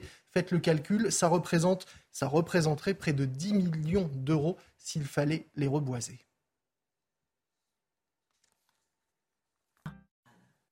Les zones à faible émission. On va parler voiture dans un instant. Pierre Chasseret, bonjour Pierre. Bonjour Main. Délégué général de 40 millions d'automobilistes tous les matins dans la matinale. Vous allez être auditionné par les députés aujourd'hui. Qu'est-ce que vous allez leur dire, tiens, aux députés? Vous allez nous le révéler ce matin dans quelques instants. À tout de suite. Pierre Chasseret avec nous. Bonjour Pierre. Vous êtes auditionné aujourd'hui à l'Assemblée nationale dans le cadre de la mise en place complexe des zones à faible émission. Expliquez-nous. Ah, c'est moins qu'on puisse dire. Je vais réexpliquer cet acronyme terrible ZFE. La zone à faible émission, ce sont des zones qui, au 31 décembre 2024, maximum, euh, ce sont 47 métropoles avec toutes les petites villes autour, devront impérativement éjecter la circulation des zones des vignettes critères 3, 4, 5 et antérieurs, c'est-à-dire tous les diesels d'avant 2011, tous les véhicules essence d'avant 2006. Le problème, c'est qu'il suffit de comprendre très vite, ça concerne un Français sur deux, euh, Romain. Donc on imagine bien la tension sociale. Ça y est, l'Assemblée nationale a compris qu'il y avait vraiment péril en la demeure. Il faut réagir. Ils font appel à l'association 40 millions d'automobilistes. Vous nous révélez ce matin sur CNews, dans la matinale, ce que vous allez proposer aujourd'hui sur ce sujet. Dites-nous. Alors c'est complexe. C'est complexe parce qu'il faut une solution qui est audible. On ne peut pas dire qu'on met tout le projet zone à faible émission à la poubelle, ça n'aurait pas de sens. Sur le principe, euh, voilà, moins de pollution, tout le monde dit oui. Hein. Tout le monde est d'accord. Donc il va falloir agir et ce qu'on propose aujourd'hui, ce que je vais proposer à l'Assemblée nationale, eh bien c'est tout simplement une dérogation à travers le système du contrôle technique. Je m'explique. Lorsque vous allez au contrôle technique, Romain, votre véhicule passe un contrôle anti-pollution si ce contrôle est OK, eh bien on propose qu'il y ait une dérogation, quand bien même votre vignette critère n'est pas la bonne, pour que vous puissiez circuler. L'idée, c'est quoi? Eh bien, c'est d'extraire les poubelles roulantes. Et puis, de laisser l'automobiliste qui entretient correctement son véhicule circuler. Oui, on a tous été derrière un vieux diesel qui sent mauvais. Ça, c'est antédiluvien, on ne veut plus voir. Euh, est-ce qu'on sait combien de voitures circulent actuellement alors qu'elles ne sont pas en règle au niveau de leur contrôle technique anti-pollution? Eh ben C'est là que c'est intéressant. 560 000 véhicules en ce moment circulent en défaut de contrôle technique. Donc c'est bien là-dessus qu'il faut faire l'effort parce qu'en fait, ces véhicules, peut-être qu'ils n'ont pas passé le contrôle technique parce qu'ils savent que le contrôle anti-pollution, ils ne le réussiraient pas. Donc ce qu'il faut mettre en place, c'est une formule qui permet de renforcer les contrôles des gendarmes et des forces de l'ordre sur le côté contrôle technique, respect du contrôle anti-pollution, et de l'autre côté, permettre de lâcher un petit peu de l'Est à tous les automobilistes qui entretiennent correctement leur véhicule et qui ne méritent pas d'être confinés à la maison parce qu'ils n'ont pas la bonne vignette sur leur pare-brise. Voilà ce mmh. que je proposerai tout à l'heure à l'Assemblée nationale pour sortir de cette crise des zones à faible émission. Merci beaucoup, Pierre Chasseret. Voilà, information exclusive ce matin avec vous. 7h28, le temps, Alexandra Blanc. Alexandra Blanc, vous nous emmenez à hier ce matin.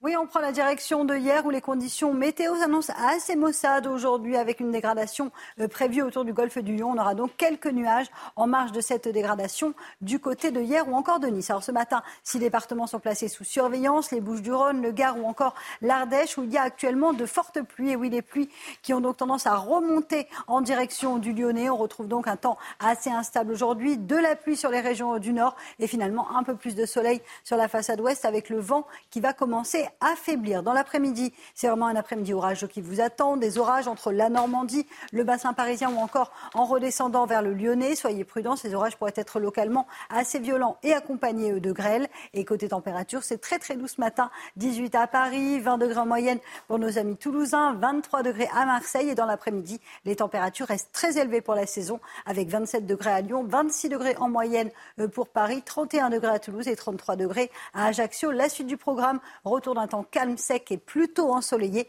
avec une chute drastique des températures.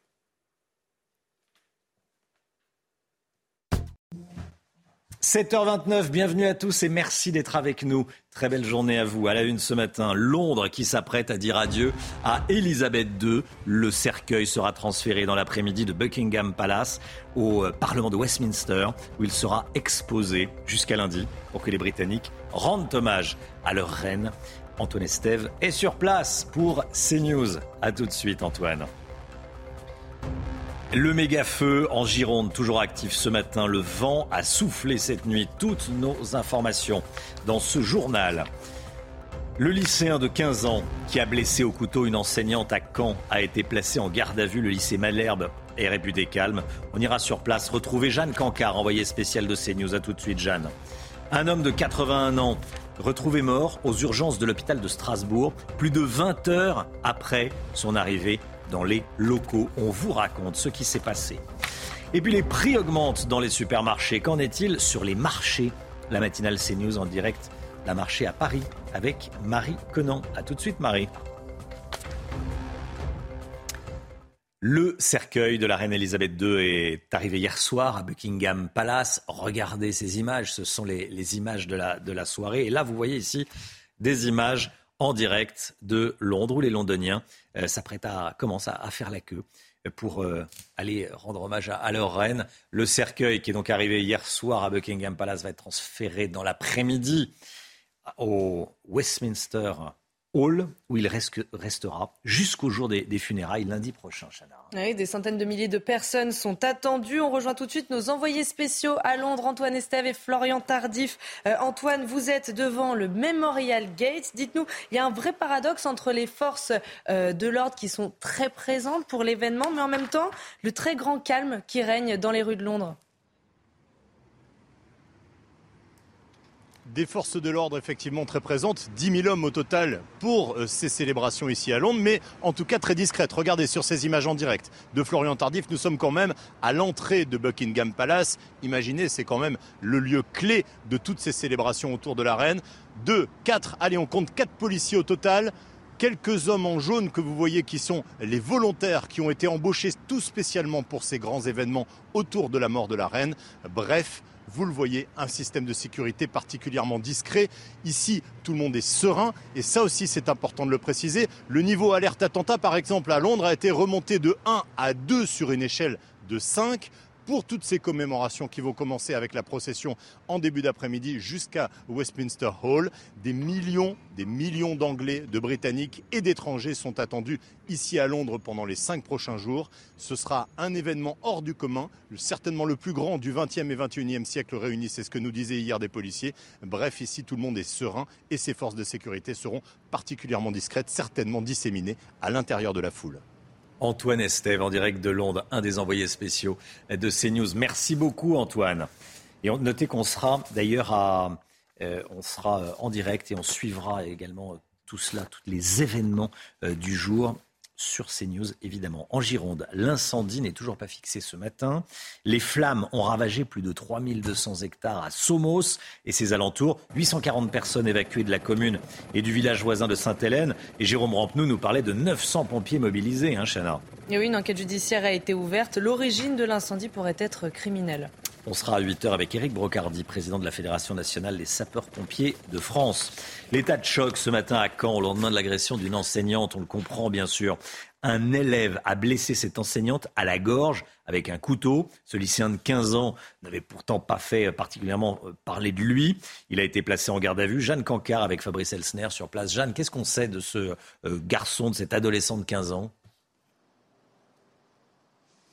Eh Romain, c'est un élève de seconde ici, dans ce lycée de Caen. Il n'avait pas d'antécédents judiciaires, n'était pas connu des services de police. Et d'après les premiers éléments de l'enquête, eh bien, c'est un garçon, un élève sans histoire. C'est aussi euh, d'ailleurs comme ça que nous décrivent ses camarades de classe que nous rencontrons depuis ce matin. L'une de ses camarades qui le connaît depuis le primaire nous dit même, eh bien, c'est un garçon très gentil. Je ne comprends pas ce qui lui a pris. On a eu tellement peur. On a entendu des cris. Je l'ai vu courir dans l'établissement, dans le lycée, avant d'être arrêté par les policiers. Les enquêteurs aujourd'hui, bien, ils veulent comprendre pourquoi, pourquoi cet élève de 15 ans sans, histoire a asséné un coup de couteau à la gorge de son enseignante, une professeure de français d'une soixantaine d'années. Il va être aujourd'hui soumis à un examen euh, psychiatrique. Il faut savoir que les élèves qui étaient présents sur place hier au moment des faits, vers 11h, puisque c'est à l'intercours, lorsque la sonnerie retentit que les élèves s'apprêtent à quitter le cours de français, que l'élève agresse sa professeure en la touchant à la gorge. Cette enseignante est aujourd'hui hors de danger. Eh bien, les élèves, les témoins qui étaient présents sur place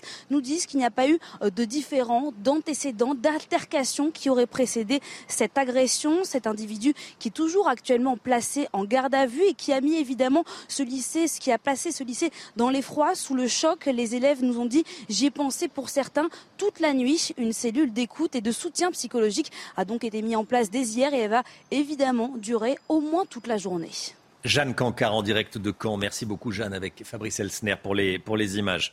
La crise de l'énergie, Elisabeth Borne va donner une conférence de presse à 15h30 cet après-midi. C'est très attendu parce qu'il va être question du prix de l'énergie.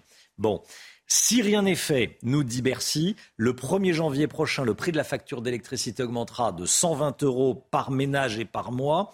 Et si rien n'est fait, toujours selon Bercy, le prix de la facture mensuelle de gaz par ménage et par mois augmentera de 180 euros.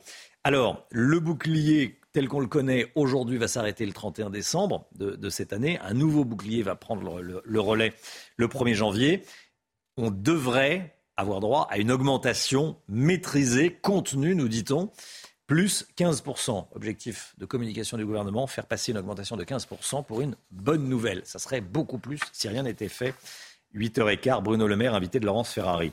Comme tous les matins, on vous consulte dans la matinale, on vous pose des questions pour avoir votre avis, votre point de vue, votre opinion. Et ce matin, on vous pose cette question. Est-ce que vous allez baisser votre chauffage cet hiver comme le recommande Emmanuel Macron? Écoutez vos réponses, c'est votre avis. Oui, je pense que je vais baisser l'électricité cet hiver. Parce que c'est vrai qu'on a reçu des, des, notifications d'augmentation au niveau des contrats. Donc oui, je pense que je vais un peu moins chauffer. C'est vrai que j'ai toujours eu le souci euh, d'économiser, même avant qu'on nous parle de cette crise, euh, ne serait-ce que par souci des factures et par, par souci en général. Je crains fort qu'il faille prendre de nouvelles habitudes, peut-être une, autre manière de vivre, je ne sais pas. Je ne vais pas rester à 19 degrés si j'ai froid, donc euh, je mettrai le chauffage qu'il faut et je payerai les factures qu'il faut. Je pense qu'on peut tous faire de la sobriété à son niveau. On est habitué à toutes sortes de conforts. Je pense que, voilà, s'il faut faire des efforts. Euh. Voilà, il y a toutes les, opinions. C'est ça qui est intéressant dans, dans, C'est votre avis. On entend voilà, toutes les opinions, tous les points de vue. La crise dans les hôpitaux français, elle n'est pas sans conséquence. Je voulais vous raconter cette histoire ce matin. Un octogénaire a été retrouvé mort après avoir passé 20 heures sur un brancard aux urgences de Strasbourg. Oui, ça s'est passé le 1er septembre dernier. Le personnel soignant s'est rendu compte du décès de cet homme pendant le changement de l'équipe. Le récit de Marine Sabourin. Des lits qui ferment et pas assez de soignants. Aux urgences du CHU de Strasbourg, la situation est catastrophique et a conduit à la mort d'un homme de 81 ans le 1er septembre. Il a dû attendre euh, très certainement par manque de lits et on ne lui a pas trouvé un lit en adéquation avec sa pathologie et avec son diagnostic. Il y avait quatre lits de médecine disponibles sur l'ensemble du CHU Strasbourg alors qu'on avait 50 patients aux urgences. Selon le personnel soignant de Strasbourg, les urgences se dégradent depuis 2018. Dans une lettre adressée à François Braun, il lance un cri d'alarme en demandant notamment l'ouverture immédiate de 10 lits supplémentaires. On ne peut pas continuer dans ces conditions. Les professionnels quittent le service. On est toujours en train de chercher des lits. Du coup, c'est un cercle non vertueux parce qu'on va sortir peut-être des malades plutôt à certains endroits. On est très très inquiet pour l'avenir, mais immédiat. En mars dernier, dans ce même CHU, un patient est décédé aux urgences d'une hémorragie digestive. Il était resté 12 heures aux urgences, la durée moyenne d'attente à Strasbourg. Une lettre avait alors été adressée à Olivier Véran, à l'époque ministre de la Santé. Une lettre restée sans réponse. Cette information de la nuit, 17 personnes interpellées hier soir en marge de la rencontre OM Francfort à Marseille. Hein. Un supporter allemand, trois membres des forces de l'ordre blessés. Hein. Des tensions ont éclaté en dehors du terrain. Regardez les images. Un fumigène a été envoyé sur un balcon. On voit également un mouvement de foule et des hommes cagoulés, des supporters marseillais euh, qui jettent des projectiles. L'inflation, on en parle et on va sur le terrain, bien sûr, tous les jours. On sera euh, dans un instant en direct d'un marché. On va retrouver Marie Conan, les prix des fruits légumes, de la viande, du lait. Dans un instant avec vous, Marie. A tout de suite. Bientôt 8h moins le quart, on part tout de suite sur le terrain. CNews, la matinale en direct d'un marché ce matin. Marie Conan avec nous. Eh, Marie, vous êtes en direct d'un marché avec Laura Lestrade pour les images. Tout augmente, on en parle beaucoup. On en parle surtout dans les supermarchés parce que c'est beaucoup là où on fait ses courses. Euh, les fruits, la viande, les légumes, ça augmente. La sécheresse et la guerre en Ukraine ont des conséquences sur la production et le prix du poisson également. Vous êtes devant l'étal d'un poissonnier. Expliquez-nous tout ça, Marie. Qu'est-ce que vous constatez? Eh bien, on constate que, comme pour la viande, comme pour les fruits et légumes, comme pour le fromage, eh bien, tous ces poissons, ils ont augmenté. Ils ont augmenté en moyenne de 10% en un an. C'est trois fois plus que l'inflation. Et on va demander à Tony ce qui a le plus augmenté. Euh, Tony, Fabrice, pardon. Fabrice, vous êtes poissonnier. Qu'est-ce qui a le plus augmenté? Quelle espèce? Quelle espèce? Bon, il y en a plusieurs, mais la sole. La sole a terriblement augmenté tout le beau poisson fin, barre de ligne, euh, le pagre, la sole, la lotte, le Saint-Pierre. Tout ça, ça a atteint des prix exorbitants. Vous avez un exemple à nous montrer, par exemple, ce poisson. Ce poisson, qu'est-ce que c'est? Ça coûte combien aujourd'hui? Ça coûtait combien l'année dernière? Alors la sole, par exemple, euh, en cette période, on revendait de la sole comme ça dans les 38, 38,50 euros. Aujourd'hui, c'est quasiment notre prix d'achat. Et donc ça a multiplié par 1,8, 2, hein, sans, sans exagération. C'est de la sole aujourd'hui qu'il faudrait que je me... Des sols de 200 grammes par exemple, il faudrait que je les vende au moins 49,95. Et c'est terriblement cher au jour d'aujourd'hui. Est-ce qu'il y a des produits que vous n'achetez plus, que vous ne trouvez plus? Alors que je n'achète plus, non. Je continue à les acheter, mais en plus petite quantité. Parce que je ne peux pas me permettre de rien avoir sur mon étalage. Donc on a réduit les, quantités. Hein.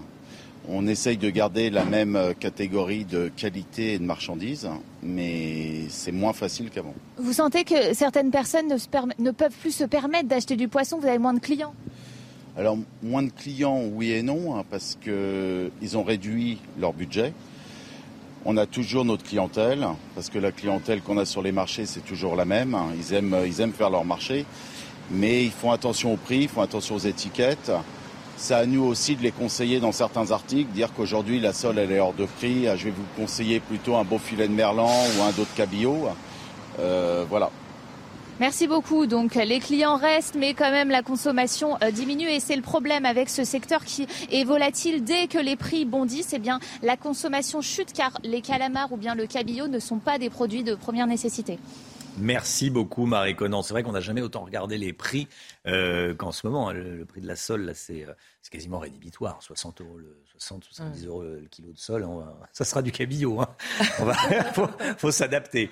Allez, merci, Marie Conan. 8h moins le quart, le point info avec vous, Chana Lousteau.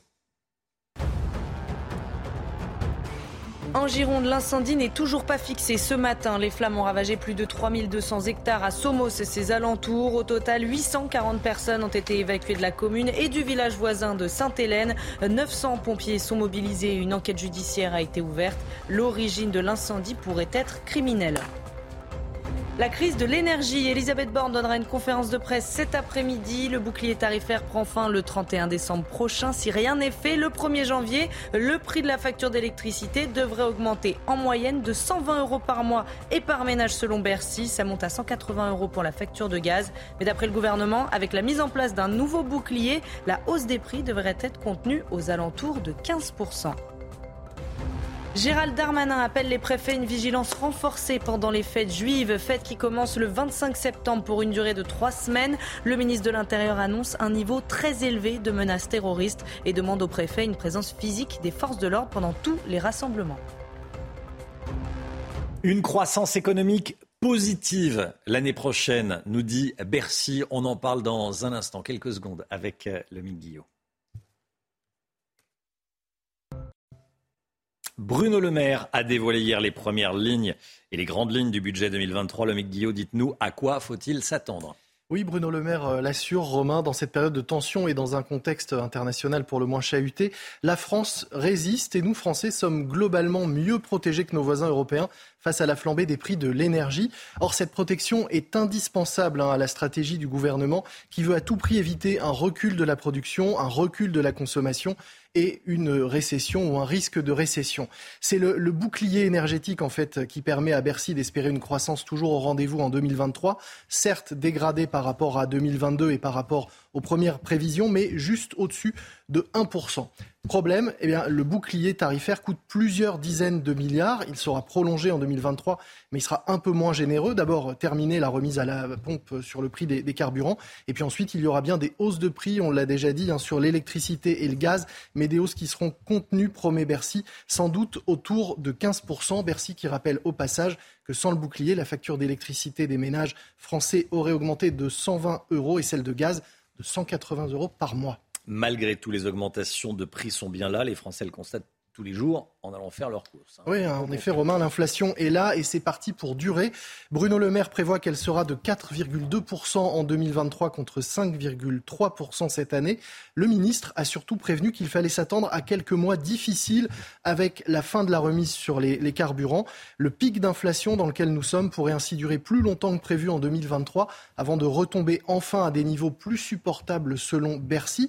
Mais cette baisse attendue pour mars, a priori, n'a rien de magique. Hein. Il même plutôt d'une prévision météorologique qu'économique. Mars, c'est la fin de l'hiver, donc la fin de période de chauffage et des factures qui vont avec. On a parlé des dépenses. Sur quelles recettes le gouvernement compte-t-il pour équilibrer le budget? D'abord, Romain, il n'y aura pas de hausse d'impôts, promis, juré, seulement un report de certains allègements de taxes pour les entreprises et quelques éventuelles suppressions de niches fiscales. Ensuite, il y a des économies à faire. Hein, c'est d'ailleurs l'objet des dialogues de Bercy. Faire en sorte que les parlementaires trouvent des sources d'économies nouvelles au lieu de proposer sans cesse de nouvelles idées de dépenses. Et puis, il y a aussi la réforme des retraites euh, prévue pour 2023. Euh, enfin, le gouvernement table sur une augmentation des recettes fiscales des entreprises. Elles ont plutôt eu de bons résultats cette année, du fait notamment de la croissance. On s'attend à un supplément de 3 milliards d'impôts venant des sociétés pour améliorer un peu le budget. C'est News, il est 8h10. Merci d'être avec nous. Bruno Le Maire, hein, pour rester sur les questions économiques, 8h15, invité de la matinale, invité de Laurence Ferrari. Dans un instant, la politique avec Paul Sugy. On va parler de la légalisation du suicide assisté en France. On semble en prendre le chemin. Qu'en pense Paul Sugy? On verra ça dans, dans un instant. À tout de suite.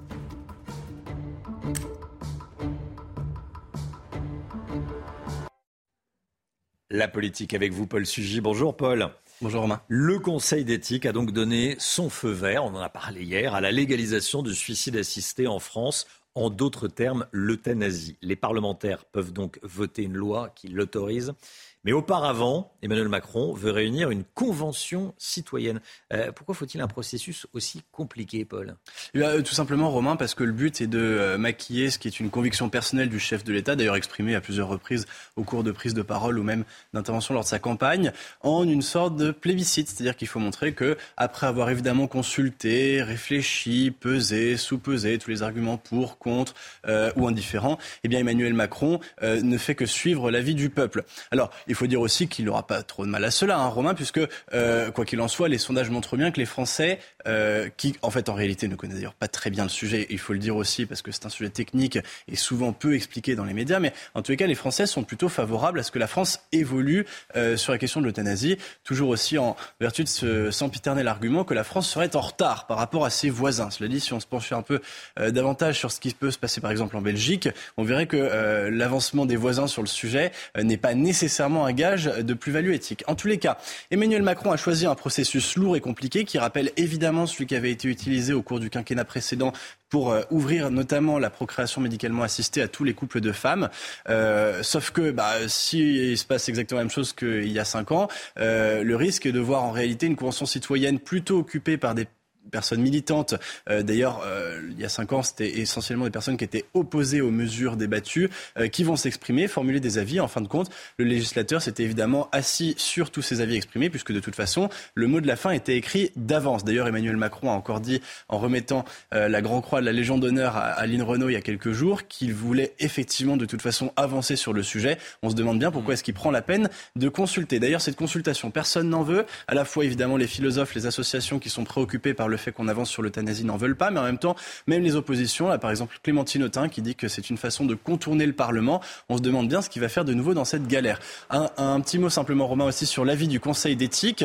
Euh, c'est Emmanuel Hirsch qui le dit dans le Figaro. Ce qui est amusant dans cet avis, c'est que euh, le CCNE se prononce à l'inverse de ce qu'il a pu dire sur le sujet il y a quelques années déjà, en utilisant exactement les mêmes arguments. Simplement les mêmes arguments, certes ici une conclusion opposée. On se demande bien à quoi ça sert de débattre. Oui, il y, a des, y a des débats à l'intérieur même. Il y a eu des débats, c'est bien le c'est bien normal, à l'intérieur même du Conseil d'éthique. Si Emmanuel Macron parvenait à faire légaliser l'euthanasie, ce serait pour lui une loi pour l'histoire? Oui, ce serait une loi pour l'histoire. C'est au fond la seule chose, ou en tous les cas la loi la plus facile qu'il a à faire. C'est-à-dire que la réforme des retraites, plus personne n'en veut. Le chômage, c'est compliqué. L'énergie, c'est pas simple non plus. On voit bien qu'Emmanuel Macron est ici acculé à une position qui est malheureusement celle de beaucoup de présidents de la République, euh, confrontés à la difficulté d'exercer le pouvoir dans un monde qui se complexifie à vitesse grand V. C'est-à-dire, il reste quelques lois sociétales, crantées par une opinion publique au mieux indifférente, euh, si ce n'est très engagée sur le sujet. Et effectivement, Emmanuel Macron se dit ici qu'il a peut-être rendez-vous avec l'histoire. Il s'était peut-être dit d'ailleurs un peu plus tôt que ce serait finalement sur la planification écologique qui serait attendue.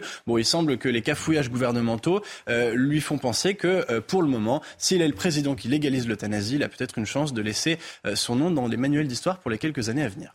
Paul Sugy l'avis de Paul Sugy, le point de vue. Merci beaucoup, Paul. 7h57. Bruno Le Maire, invité de Laurence Ferrari à 8h15. Le temps tout de suite avec Alexandra Blanc. Une journée de mercredi particulièrement agitée avec au programme des orages, mais également euh, de la pluie, avec donc autour du golfe du Lion des conditions météo assez mitigées ce matin. Ça va notamment s'améliorer dans le courant de l'après-midi avec le maintien de quelques nuages. Et puis les orages vont avoir tendance à remonter euh, sur le Lyonnais ou encore la Bourgogne. On aura des orages également entre la Normandie, le bassin parisien ou encore le nord-est du pays. Et puis toujours ces nuages et cette pluie près des côtes de la Manche ou encore en allant euh, vers le nord, partout ailleurs. Et de bonnes conditions, notamment sur le sud-ouest ou encore sur la Corse où le temps restera légèrement nuageux cet après-midi. Côté température, malgré le mauvais temps dans certaines régions, les températures restent estivales. Et oui, 26 degrés en moyenne à Paris, 28 degrés entre Bordeaux et Biarritz, 27 degrés pour Lyon, 29 à Marseille et localement jusqu'à 33 degrés du côté d'Ajaccio. La suite du programme, petite amélioration demain avec toujours quand même ces fortes pluies entre la Vendée et euh, le nord-est du pays avec localement petit coup de tonnerre attendu dans le courant euh, de l'après-midi, de la grisaille sur le nord et toujours un temps un petit peu plus instable au pied des Pyrénées. Retour du soleil néanmoins autour du golfe du Lion ou encore en allant vers le Lyonnais et le massif central. Côté température, ça baisse doucement mais sûrement avec une moyenne de 22 degrés au nord et de 29 degrés dans le sud. Ce n'est que le début puisque le week-end s'annonce beau mais automnal avec des températures qui vont d'ailleurs repasser en dessous des normales de saison.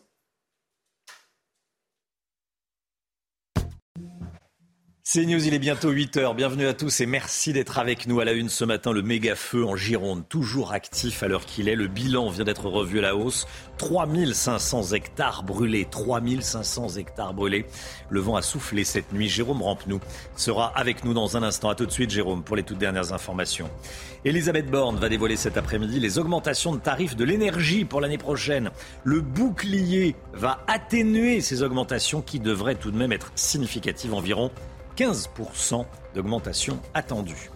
Londres s'apprête à dire adieu à Elisabeth II. Le cercueil sera transféré dans l'après-midi de Buckingham Palace au palais de Westminster, où il sera exposé jusqu'à lundi pour que les Britanniques rendent hommage à leur reine. On ira sur place. Et puis on va aller dans un quartier de Nantes où les habitants d'une résidence privée n'en peuvent plus du trafic de drogue et des trafiquants eux-mêmes. Ils se sentent abandonnés, ces habitants se sentent abandonnés. La Gironde, le bilan des incendies revu à la hausse il y a quelques instants. 3500 hectares brûlés à Somos et ses alentours, dans ses alentours. Au total, 840 personnes évacuées, 900 pompiers mobilisés. Une enquête judiciaire a été ouverte. L'origine de l'incendie pourrait être criminelle. Jérôme Rampenou en direct. Bilan revu à la hausse. 3500 hein. hectares brûlés, Jérôme. Vu à la hausse. Alors c'est une estimation hein, pour l'instant, parce que vous le savez, c'est une estimation faite avec le travail des pompiers la nuit. Hein. Il y a eu euh, quelques reprises de feu cette nuit. Il y a eu même une ou deux sautes hein, sur une des départementales. Euh, les pompiers sont intervenus très très vite sur ces sautes. Le but c'était d'empêcher qu'il se propage beaucoup plus loin. Donc ils disent il s'est propagé un petit peu, 300, 350 hectares de plus, mais ils ont réussi à bloquer cette propagation. C'est ce qu'ils nous expliquaient il y a quelques minutes ici au PC Sécurité. Alors maintenant, le plus dur, ça va être de travailler en fond. Ils sont en train d'essayer de noyer les lisières, d'empêcher les, reprises de feu. Le problème, ça va être cet après-midi, un peu comme hier, on a eu le même phénomène en fin de matinée il est assez calme. On a même l'impression qu'il n'y a plus de feu alors qu'il est toujours actif. Hein. C'est ce que nous disent les pompiers. C'est pas parce que vous ne voyez pas de flamme qu'il n'est pas actif. Et le vent revient en milieu d'après-midi. C'est ce qu'on risque d'avoir aujourd'hui avec un vent d'ouest aux alentours de 16 heures comme hier. C'est à ce moment-là que le feu repart. Il suffit d'une toute petite pointe de vent pour que le feu s'allume devant et derrière les pompiers. C'est ce qu'on a vu hier. Hein. Il a repris. On était sur le terrain avec eux en deux secondes, en, sur deux points en même temps. C'est ce risque-là qu'ils veulent éviter. Alors, vous le disiez, hein, presque 900 personnes sur place. Au plus fort de la journée, on sera à 900, 920 hommes sur le terrain. Vous voyez là, certains sont arrivés tout à l'heure. Il y a du 10 44. On a vu des gens de l'Hérault. Il y a des gens de Charente-Maritime. Donc il y a vraiment des renforts qui viennent de partout, un peu comme pour le grand feu à la Teste et à l'Andiras. Le but, c'est d'être le plus nombreux possible. Les Canadaires vont reprendre leur rotation aussi d'ici quelques minutes. Les deux euh, trois Canadaires, pardon, deux Dash, trois bombardiers d'eau. Donc vous voyez, il y a énormément de monde sur place. Les pompiers sont très, très prudents. Ils insistent. Hein, ce feu n'est pas du tout, du tout fixé. Et ce qu'ils redoutent, ce que je vous disais tout à l'heure, c'est le, le retour du vent dans la journée. Merci beaucoup, Jérôme Rampenou. Jérôme Rampenou en direct, donc euh, depuis le, PC, le poste de commandement des, des pompiers. Merci, Jérôme. Restez bien euh, connectés. La crise de l'énergie, elle mobilise le, gouvernement. Conférence de presse de la Première ministre cet après-midi à 15h30. Ça va être très écouté, c'est très attendu. Il va être question du prix de l'énergie pour l'année prochaine. conférence de presse pour annoncer ces contours des hausses de prix à, venir. Yohann Uzey avec nous. Euh, il va être question d'annoncer des mauvaises nouvelles en réalité. Oui, mais vous savez, Romain, quand on est à Matignon, maintenant, c'est quasiment son travail quotidien d'annoncer des mauvaises nouvelles en, réalité. Elisabeth Borne, d'abord, elle va détailler le plan de sobriété énergétique. Elle va entrer davantage dans les détails, dire de quelle manière les Français devront faire 10% d'économies, notamment sur l'électricité. L'hiver prochain, elle va devoir trancher. Elle annoncera donc ces, décisions. Mais le, le, dossier le plus important, le plus sensible, il concerne évidemment le coût de cette euh, énergie. Vous savez qu'en ce moment, il y a un bouclier qui est mis en place. Grâce à ce bouclier, eh bien, la hausse du prix de l'électricité notamment est limité à 4%. Le problème, c'est précisément que ce bouclier, il doit s'arrêter à partir du 1er janvier prochain. Et donc nécessairement, les prix devraient exploser. Dans quelle mesure? C'est toute la question. Bruno Le Maire estime que sans les nouvelles dispositions du gouvernement, le prix de la facture d'électricité, regardez, augmenterait de 120 euros par mois et par ménage. Ça, c'est pour l'électricité. 180 euros par mois et par ménage pour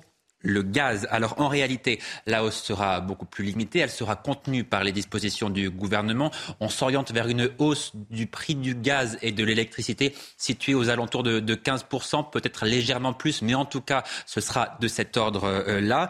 Une mauvaise nouvelle, donc, le gouvernement, lors de cette conférence de presse, va tenter de, transformer en cadeau fait aux Français, Romain. Merci beaucoup, Yann Uzey. Regardez ces images en direct qui nous parviennent de Londres. Londres, les Britanniques qui s'apprêtent à, rendre un, dernier hommage à la reine Elisabeth II. Le cercueil d'Elisabeth II est arrivé au palais de Buckingham hier soir. Là, ce sont des, images en direct. On voit la Tamise, bien sûr. Euh, les Londoniens vont euh, faire la queue pour aller se recueillir devant le, cercueil. Une fois arrivé au, Parlement, le, cercueil va être transféré hein, cet après-midi. On va le voir arriver au palais de Buckingham. Hier soir, il y avait beaucoup de monde, bien sûr. Et puis, euh, il va être transféré cet après-midi à Westminster Hall, au Parlement de Westminster. C'est là qu'il euh, sera exposé. Jusqu'à lundi, des centaines de milliers de personnes sont attendu et des, et des chefs d'État et de, et de gouvernement et des têtes couronnées, bien sûr, lundi pour les obsèques. Regardez ce petit moment d'agacement du roi Charles III. Ça peut arriver. C'était hier en Irlande du Nord. Le nouveau roi a signé un livre d'or devant les caméras. Mais voilà, l'encre du stylo qu'il a utilisé a coulé sur sa main. Ça lui a pas plu. ceci, c'est agaçant, Chana, hein, c'est vrai. Ah oui, on va regarder la séquence. Vous allez voir, il est un petit peu énervé. Regardez.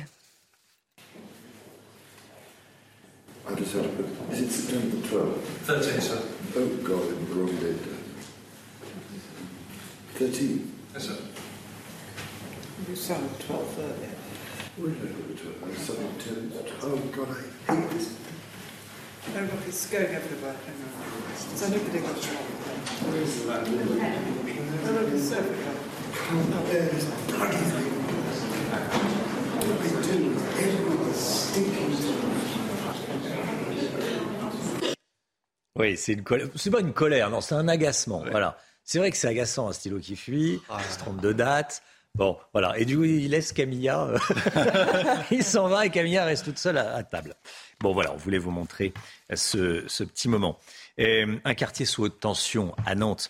On vous montre ce, on vous diffuse ce reportage ce matin. À Bellevue, au nord de Nantes, des propriétaires dans une résidence privée, hein, entourée par des, euh, habitations à loyer modéré, des HLM, ces propriétaires dans une résidence privée n'en peuvent plus du trafic de drogue, Chana. Parce que le trafic de drogue s'est installé autour de leur copropriété et rendant leur quotidien de plus en plus difficile à vivre. Reportage de Mickaël Chailloux sur place.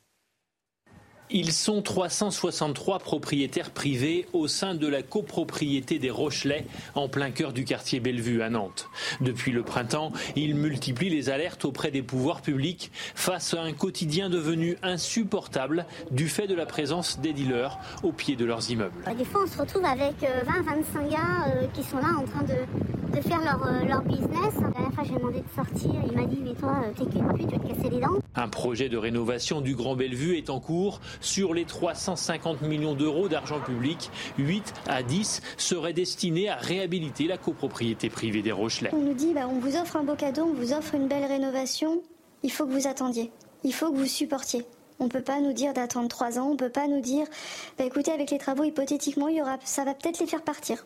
Une pétition circule chez les copropriétaires et certains ont eu une idée plus radicale. Il y a des gens qui s'arment. Il y a un propriétaire qui a récupéré une arme de, sa famille. En s'exprimant de façon anonyme pour éviter les représailles, ces habitants veulent surtout éviter un drame et que la violence reste du côté des trafiquants du quartier. Nantes, quartier euh, Bellevue, gangréné par, euh, par la drogue. 8h08, restez bien avec nous sur CNews dans un instant. Le ministre de l'économie et des finances, Bruno Le Maire, sera l'invité de Laurence Ferrari. A tout de suite. Rendez-vous avec Pascal Pro dans l'heure des pros, du lundi au vendredi de 9h à 10h30.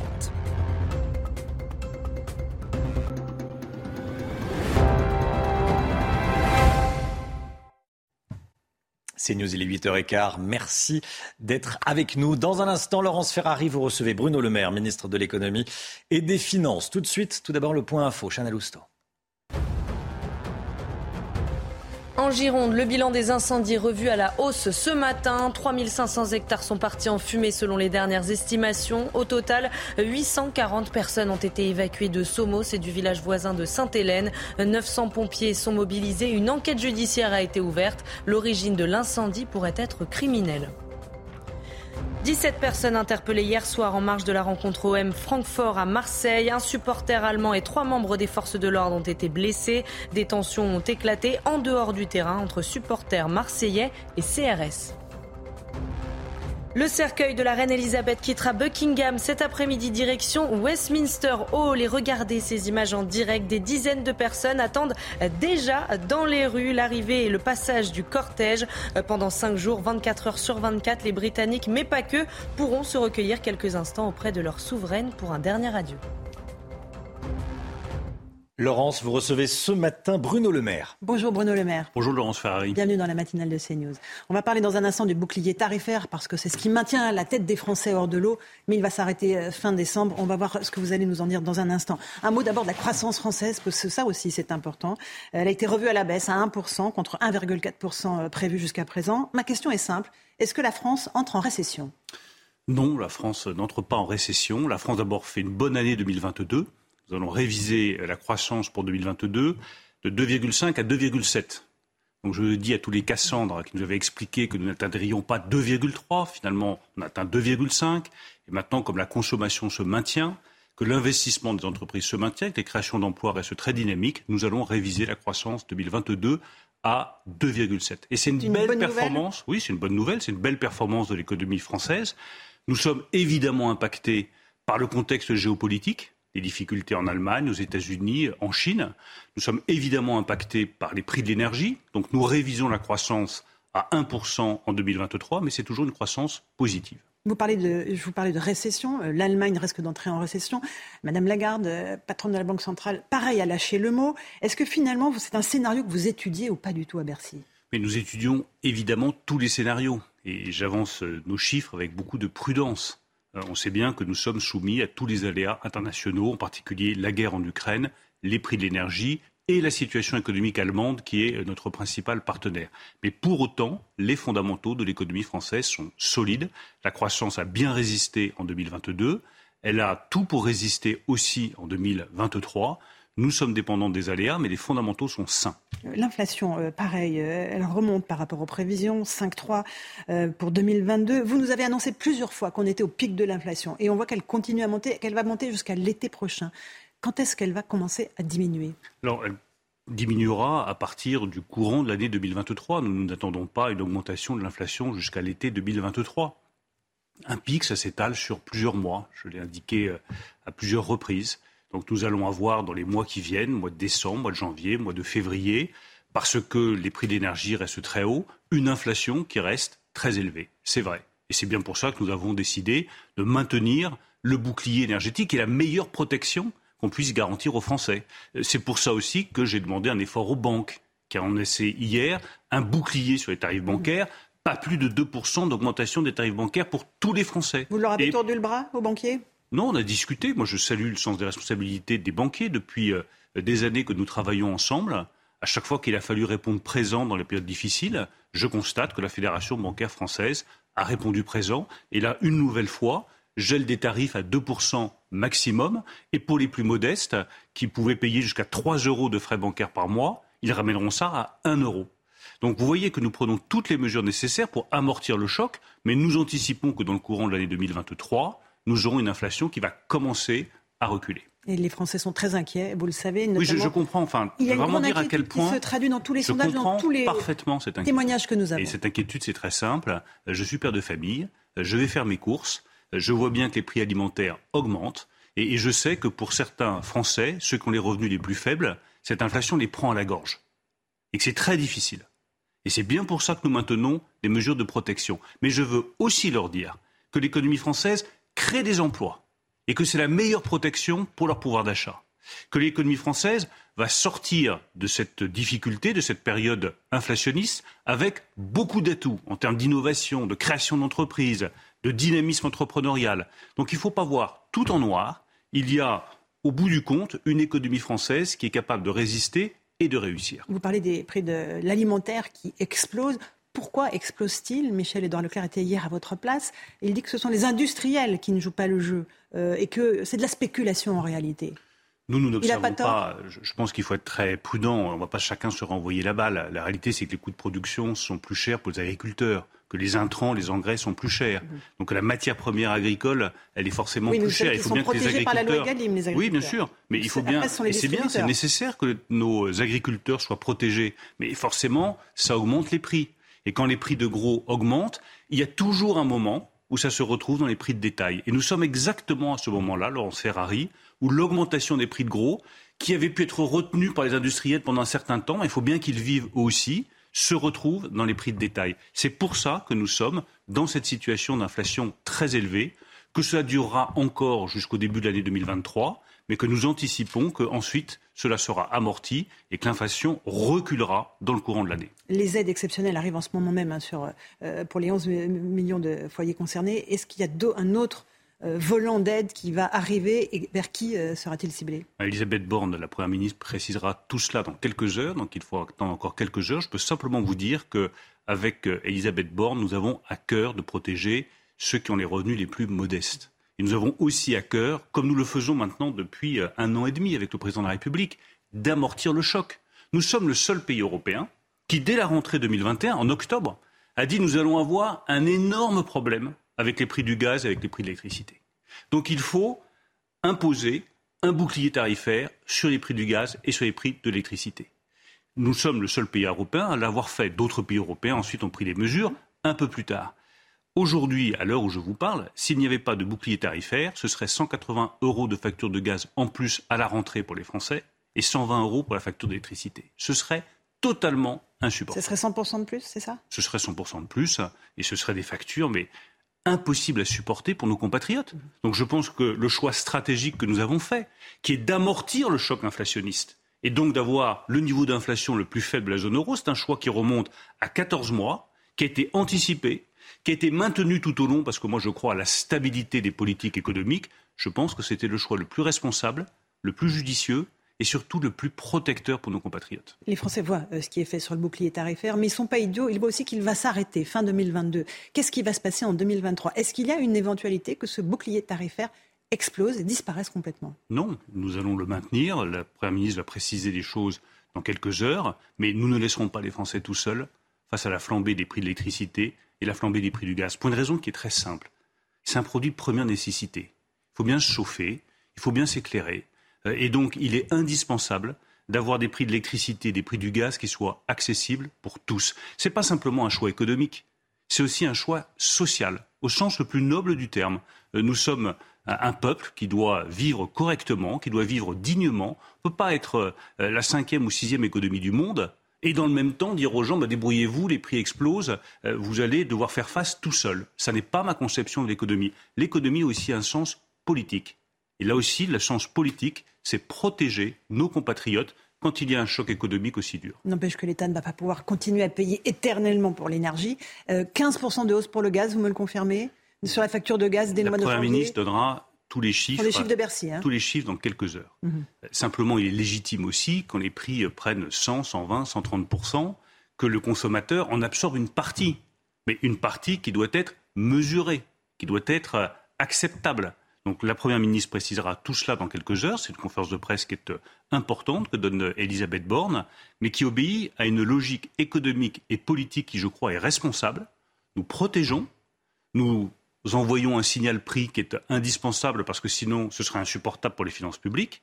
Et nous accordons une protection particulière à ceux qui ont les niveaux de revenus les plus faibles. On parle du gaz, plus 15%. Est-ce qu'on a un ordre d'idée pour l'électricité? Même chemin? Je ne vous donnerai euh, aucun chiffre euh, ce matin. Attendez quelques heures. Je dis simplement que nous maintiendrons un bouclier qui protège l'ensemble de nos compatriotes, que nous demanderons à un certain nombre de nos compatriotes d'absorber une hausse de prix pour qu'on ne soit pas complètement déconnecté du marché et que nous continuerons à protéger les plus fragiles. Euh, euh, la situation va rendre impossible les baisses d'impôts désormais. On voit que la cotisation sur la valeur ajoutée des entreprises, ben, 2023 et 2024, on la repousse. Il n'y aura plus de baisse d'impôts. On ne la repousse pas. Hein. On la repousse pas, Vous la en deux. on l'a fait en deux temps. Parce que je tiens à ce qu'on trouve le bon équilibre entre le rétablissement, la compétitivité de nos entreprises, et il faut baisser les impôts de production parce que c'est ce qui fera la réindustrialisation du pays. On les a déjà baissés de 10 milliards. Personne d'autre que nous ne l'a fait. Je le dis aux entrepreneurs qui s'inquiètent. Mais regardez ce que nous avons fait. Si vous êtes Saint-Thomas, regardez ce qui a été décidé par le gouvernement et par le président de la République. 10 milliards qui ont été faits. 4 milliards qui seront inscrits dans le budget de 2023 et nous voterons dès, 2022, dès ce projet de loi de finances, la trajectoire qui prévoira 4 milliards en 2023, 4 milliards en 2024, c'est-à-dire une baisse en deux temps. Parce que rétablir la compétitivité des entreprises ne doit pas se faire au détriment du rétablissement de nos finances publiques. C'est un équilibre à trouver. Les mêmes qui me disent qu'il faut rétablir les finances publiques devraient être satisfaits que nous soyons responsables et que nous fassions en deux temps, dans des circonstances plus difficiles, ce qui aurait pu être fait en un seul temps. Euh, est-ce que vous nous dites ce matin, Monsieur le Ministre, qu'on va passer l'hiver sans coupure d'électricité, sans coupure de gaz Est-ce que vous nous dites aujourd'hui que si euh, le parc nucléaire français se remet en marche d'ici février, on y arrive? Je vous dis que c'est possible. Mhm. Il y a des conditions. Mais j'entends des scénarios catastrophistes. On va devoir éteindre toutes les lumières, couper tous les chauffages, mettre toutes les usines à l'arrêt, euh, demander aux entreprises euh, d'arrêter leur production pendant plusieurs semaines. Ça n'est pas notre scénario central. C'est la première ministre qui prononçait beaucoup, ces mots-là. Beaucoup de non. La première ministre a été là aussi très claire, le président de la République aussi. Si nous sommes tous responsables, nous passerons l'hiver sans difficulté. Tous responsables, ça veut dire quoi? Bah, Ça veut dire redémarrer les réacteurs nucléaires. Ça, c'est la responsabilité d'EDF. À marche forcée?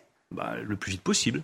Le plus vite possible. Nous avons des réacteurs qui la sont à l'arrêt. Certainement pas au détriment de la sécurité ou de la sûreté nucléaire, mais la responsabilité d'EDF est de remettre en route le plus vite possible, et je sais qu'ils y travaillent matin, midi et soir, nos réacteurs nucléaires pour avoir la production suffisante. Première responsabilité. La deuxième, c'est vous, moi, tous les téléspectateurs qui nous écoutent. Consommer moins d'énergie. Et là, nous avons donné des indications très précises, parce qu'il faut aussi expliquer euh, à nos compatriotes ce qui est le plus rentable en termes de consommation Mhm. d'énergie. Tout le monde pense à l'éclairage, tout le monde pense euh, au chauffage, ne pense pas euh, suffisamment à tout ce qui est cuisson. Oui, Lac électroménager. de cuisson, froid. électroménager, froid. tout ça Mhm. est très consommateur d'énergie, on peut faire attention. Troisième Mais responsabilité, enfin, ça. Celle des Ce sont pas les plus entreprises. consommateurs d'énergie, on sait que ce sont les Mais entreprises. il y a aussi les entreprises, je les réunirai d'ici quelques semaines avec euh, Agnès Pannier-Runacher pour leur dire que dès que le gestionnaire de réseau enverra un signal deux ou trois jours avant, en disant attention, il va y avoir un pic de consommation et un pic de froid, il faut que vous ralentissiez votre production pour qu'il n'y ait pas de coupure, pour qu'il n'y ait pas de délestage. Ben, si chacun fait preuve de ce sens des responsabilités, nous pouvons passer l'hiver sans difficulté majeure. Euh, Alors, tant mieux si vous nous dites ça ce matin. La sortie du marché européen de l'électricité, c'est pour quand? On sait qu'il y a des discussions au niveau européen. Ça va prendre des mois, En tout encore cas, des années? il faut que ça aille le plus vite possible. Nous portons ça avec le président de la République depuis plus d'un an. Ça fait un an que nous expliquons à la Commission européenne qu'il est temps de déconnecter le prix du gaz et le prix de l'électricité. Donc on nous pèse donne rien. enfin raison. On pèse rien. Euh, si on baisse n'est puisqu'on a arrivé. ça au bout d'un an, mais il faudrait peser encore plus pour faire en deux jours ce qui a été fait en 12 mois. Donc vous êtes, vous êtes optimiste sur Oui, je suis optimiste sur le fait qu'on va déconnecter définitivement le prix du gaz, du prix de l'électricité. C'est une aberration de dire il faut plus d'électricité décarbonée. Ah, mais le prix à payer, ce sera le prix des énergies fossiles. Enfin, à un moment donné, vous avez deux fils qui se touchent, c'est le cas de le dire, et ça marche pas. Euh, un mot des retraites. Vous maintenez que le- la réforme rentrera en vigueur en 2023. Est-ce que c'est pas rajouter du désordre au désordre? Mais ce qui serait rajouter du désordre euh, aux difficultés économiques actuelles, c'est de ne pas engager des réformes qui sont nécessaires. Et le la régime réforme est des retraites. bénéficiaire. Le régime est bénéficiaire. Oui, enfin, on nous, en dit, 2022. on nous dit une année, c'est bénéficiaire. Et puis l'année suivante, ah ben tiens, euh, bizarrement, je vois les dernières prévisions Mm. du corps, euh, ça ne va pas être si bénéficiaire que ça. Enfin, c'est pas responsable. Ce qui est responsable, c'est de nous dire que pour garantir la prospérité de nos enfants, notre prospérité à nous, il faut que nous travaillions tous collectivement davantage. Et il n'y a pas d'alternative à cette idée-là, sauf l'appauvrissement de la France, votre appauvrissement, l'appauvrissement de ceux qui nous écoutent. On peut tous travailler moins, garder le système de retraite tel qu'il existe aujourd'hui. Nos enfants vivront moins bien, se soigneront moins bien, se logeront moins bien, se transporteront moins bien, ils investiront moins bien, ils auront des entreprises qui fonctionneront moins bien. C'est pas ce que je souhaite à nos compatriotes et ce n'est pas ce que je souhaite à la France. Donc oui, je continuerai à défendre la nécessité ardente d'une réforme des retraites proposée par le président de la République et annoncée pour l'été 2023. Est-ce qu'elle sera examinée, cette réforme, dès cet automne, dans le cadre du budget de la sécurité sociale ou pas? En discuter. Après, c'est au ministre chargé des retraites de le faire. Ce n'est pas ma responsabilité, mais je le dis comme membre d'un gouvernement avec une première ministre, un président de la République qui s'est engagé très fortement sur ce sujet. Je voudrais que chacun de nos compatriotes comprenne qu'on peut faire des choses qui sont justes, des choses qui sont équilibrées, qui tiennent compte de l'âge d'entrée dans la vie active, qui tiennent compte de la pénibilité du travail. Il ne s'agit pas de traiter tout le monde de la même manière, bien entendu. On veut de la justice. Mais nous voulons aussi, parce que c'est notre responsabilité, garantir aux générations qui viennent qu'elles auront le même niveau de vie que le nôtre. Et s'il n'y a pas plus de travail collectif, nous ne pouvons pas le garantir. J'aimerais terminer par euh, une question sur la fin de vie. On a appris euh, que Jean-Luc Godard, l'immense réalisateur décédé hier, s'était rendu en Suisse pour avoir recours euh, à l'assistance au suicide. Ce sont des questions profondes, intimes, qui traversent la société française depuis des années. Est-ce qu'il ne faut pas aller plus loin désormais que la loi Claes-Leonetti Le comité d'éthique a ouvert la voie à une possibilité d'aide active à mourir. Le président Macron va lancer une grande consultation nationale. Quelle est votre conviction là-dessus, Bruno Le Maire? Il y a des choses que je sais, Laurence Ferrari.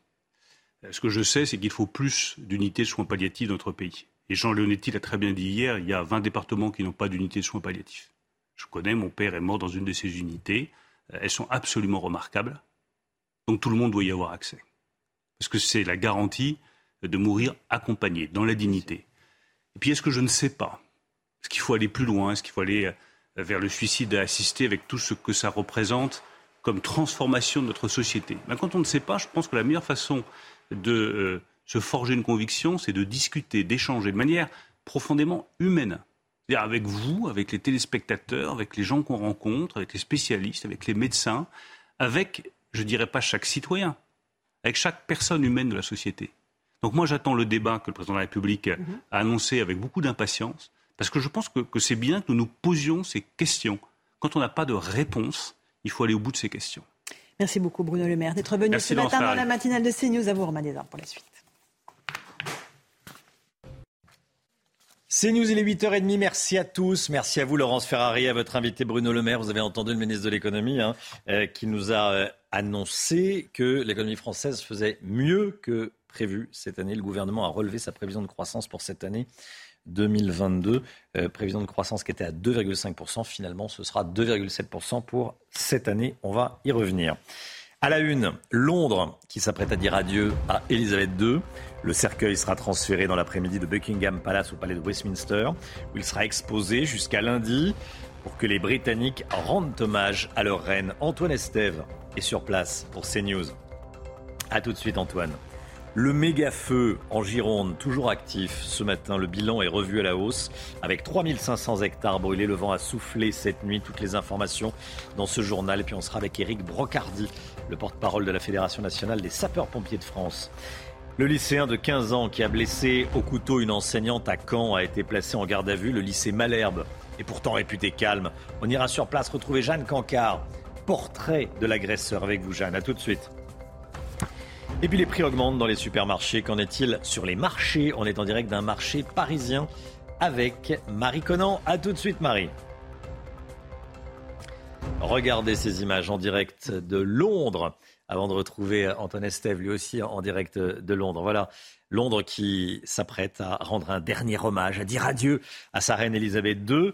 Des milliers de personnes attendues à Westminster, où le cercueil d'Elisabeth II va être transféré cet après-midi pour le moment. Il, a été, euh, il se trouve à, Buckingham Palace. Hein. il a été transféré dans la soirée. Oui, on rejoint tout de suite nos envoyés spéciaux à Londres. Florian Tardif et Antoine Estève. Antoine, euh, comment va se passer la procession entre Buckingham et Westminster? Vous savez, les Londoniens, ils ont hâte d'attendre cette procession justement jusqu'à Westminster qui va partir d'ici de Buckingham Palace. Vous voyez sur ces images en direct de Florian Tardif la porte de Buckingham Palace, ici la porte des colonies et les Londoniens qui vont travailler ce matin et qui s'arrêtent quelques instants devant Buckingham pour regarder parce qu'ils savent que la reine, eh bien, dans son cercueil, a passé sa dernière nuit au palais cette nuit. Elle sera transférée, vous le disiez, euh, cet après-midi euh, à Westminster Hall où les Londoniens et les habitants du monde entier d'ailleurs qui affluent en ce moment dans la capitale britannique pourront la voir une dernière fois. Mais pour cela, il faudra faire la queue, je vous le disais ce matin, entre 20 et 30 heures de queue quand même. Plus de 5 km de queue organisée avec des volontaires, des bénévoles tout au long de cette queue pour la faire avancer le plus vite possible. Et tout cela, ce sera possible jusqu'à dimanche prochain. Steve, avec Florian Tardif pour les images. Merci beaucoup à tous les deux. En Gironde, le bilan des incendies a été revu à la hausse. Ce matin, incendie toujours en cours. 3500 hectares partis en fumée selon les dernières euh, estimations. Au total, 840 personnes évacuées de Somos et du village voisin de Sainte-Hélène, hein, Oui, 900 pompiers sont mobilisés. Une enquête judiciaire a été ouverte. L'origine de l'incendie pourrait être criminelle. Éric Brocardi, bonjour. Bonjour. Merci d'être avec nous, président. Euh, vous êtes porte-parole hein, de la Fédération nationale des, sapeurs-pompiers de France. Euh, on parle de méga-feu. On est d'accord C'est un méga-feu un... Non, on n'est pas dans ce schéma-là. Euh, pour la bonne et simple raison qu'on est effectivement euh, sur un feu qui euh, pourrait prétendre, on va dire, à un qualificatif de, méga, mais pas du tout. C'est pas une notion que l'on pourrait adopter à, ce type de, propagation, euh, bien qu'on soit amputé sur un paramètre très fort qui est en fait la disponibilité, parce qu'on est en période de rentrée scolaire, donc c'était il y a 15 jours environ, qu'on a à faire face à une intensité du sinistre relativement important. il y a quand même beaucoup de paramètres différents de ce qu'on a pu vivre sur le secteur de l'Andiras pendant cet été, qui a été qualifié comme méga feu. Euh, donc euh, voilà, donc là, il y a quand même une certaine humilité à, préserver par rapport à ce sinistre et cette intensité euh, qui est extrêmement virulent et qui met encore une fois à mal la réponse opérationnelle. Vous dites qu'on est en période de rentrée scolaire. Ça, c'est un, point faible. Pourquoi? Parce que c'est un point faible pour plein de paramètres. Déjà, d'une part, euh, le fait d'avoir une reprise de l'activité professionnelle pour euh, les sapeurs-pompiers volontaires, qui sont 80% aujourd'hui de nos effectifs en France. il y a aussi la, la, nécessité, quand on est père ou mère de famille et qu'on est engagé sur le terrain, de pouvoir à un moment donné essayer de répondre à toutes les sollicitations. bien que là aujourd'hui, nous sommes dans un domaine où effectivement la, le phénomène de rentrée, la partie de septembre offre moins de disponibilité et donc a fortiori euh, rend un peu plus délicat la notion de renforcement du dispositif terrestre. donc on a affaire aujourd'hui à des sapeurs-pompiers qui proviennent le plus rapidement possible des, renforts extra-départementaux. On a notamment du centre de la, France comme le Puy-de-Dôme, des Deux-Sèvres. Mmh. Euh, on a pas mal aujourd'hui de paramètres qui font euh, qui font encore mettre à difficulté la réponse des sapeurs-pompiers, mais qui pour l'instant aujourd'hui tient parce que quand on regarde l'étendue du sinistre et quand on regarde euh, la force des secours qui est employée, avec pas loin de 260 lagages qui ont été effectués hier par les moyens de la sécurité civile, près de 900 pompiers, on peut encore se satisfaire de cette réponse opérationnelle. Mais je précise qu'il ne faut certainement pas oublier euh, les interventions du courant à raison d'une intervention toutes les 7 secondes. Et on sait particulièrement qu'en Gironde, il y a des difficultés aussi dans le domaine préhospitalier, notamment dans le sas des urgences. Oui, pendant qu'il y a l'incendie, il y a également les urgences, les accidents de la route, les, Donc, accidents tout, cardiaques. Tout le système euh, de santé, le système de mmh. réponse opérationnelle des secours, aujourd'hui, est encore une fois mis à mal parce qu'on a une intensité et une intervention majeure sur ce secteur-là. Que les pyromanes aient ça en tête avant de, commettre leurs actes délictueux. Euh, beaucoup de vent cette nuit. C'est le pire ennemi du pompier. Alors cette nuit, non, c'est vrai qu'on attend toujours une accalmie pendant la nuit euh, pour justement essayer de, taper un peu plus facilement euh, le feu parce que c'est la nuit aussi que euh, tout se gagne. Mais néanmoins, on a affaire aujourd'hui à des vents qui, se réveillent un petit peu plus en fin de matinée vers 11h avec des, feux de, des, vents pardon, de 45 km heure. la nuit, ça permet plusieurs choses. Déjà, d'une part, de, de mettre le dispositif opérationnel euh, de manière plus précise sur certains secteurs, avec notamment le déploiement des feux tactiques euh, sur euh, des zones plus particulièrement à l'abri du vent. Donc forcément, comme il y a la nuit, il y a moins de vent, mais par contre, une difficulté majeure, on a moins l'appui des, moyens aériens, ce qui ne permet pas aujourd'hui de renforcer tout ce qui a été fait et mis en œuvre par les moyens terrestres, mais auquel cas on peut ajouter que euh, malgré tout ce que l'on voit, il y a quand même eu plus de 800 évacués, euh, de mhm. nombreuses défenses de points sensibles qui ont été menées, qui a permis de réorienter le sinistre et euh, quelque part d'asseoir un petit peu l'intensité.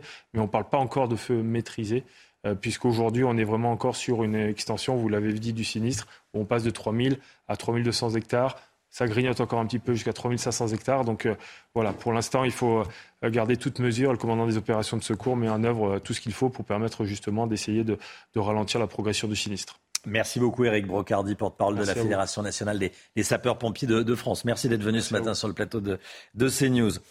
Le pouvoir d'achat, Bruno Le Maire, le ministre de l'économie, vient de l'annoncer sur notre antenne. La croissance économique est revue à la hausse pour cette année. En clair, l'économie française va mieux que prévu. On est passé d'une prévision de croissance pour cette année hein, de 2,5% à 2,7%. Écoutez Bruno Le Maire, il était à l'instant l'invité de Laurence Ferrari. La France n'entre pas en récession. La France d'abord fait une bonne année 2022. Nous allons réviser la croissance pour 2022 de 2,5 à 2,7. C'est une bonne nouvelle, c'est une belle performance de l'économie française. Nous sommes évidemment impactés par le contexte géopolitique les difficultés en Allemagne, aux États-Unis, en Chine. Nous sommes évidemment impactés par les prix de l'énergie. Donc nous révisons la croissance à 1% en 2023, mais c'est toujours une croissance positive.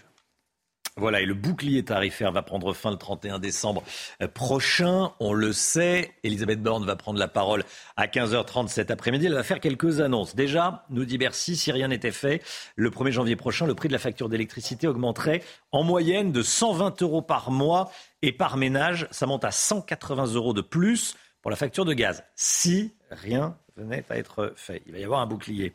Ce bouclier, il va atténuer la hausse elle va rester importante. On parle de 15 à 20% de hausse annoncée cet après-midi.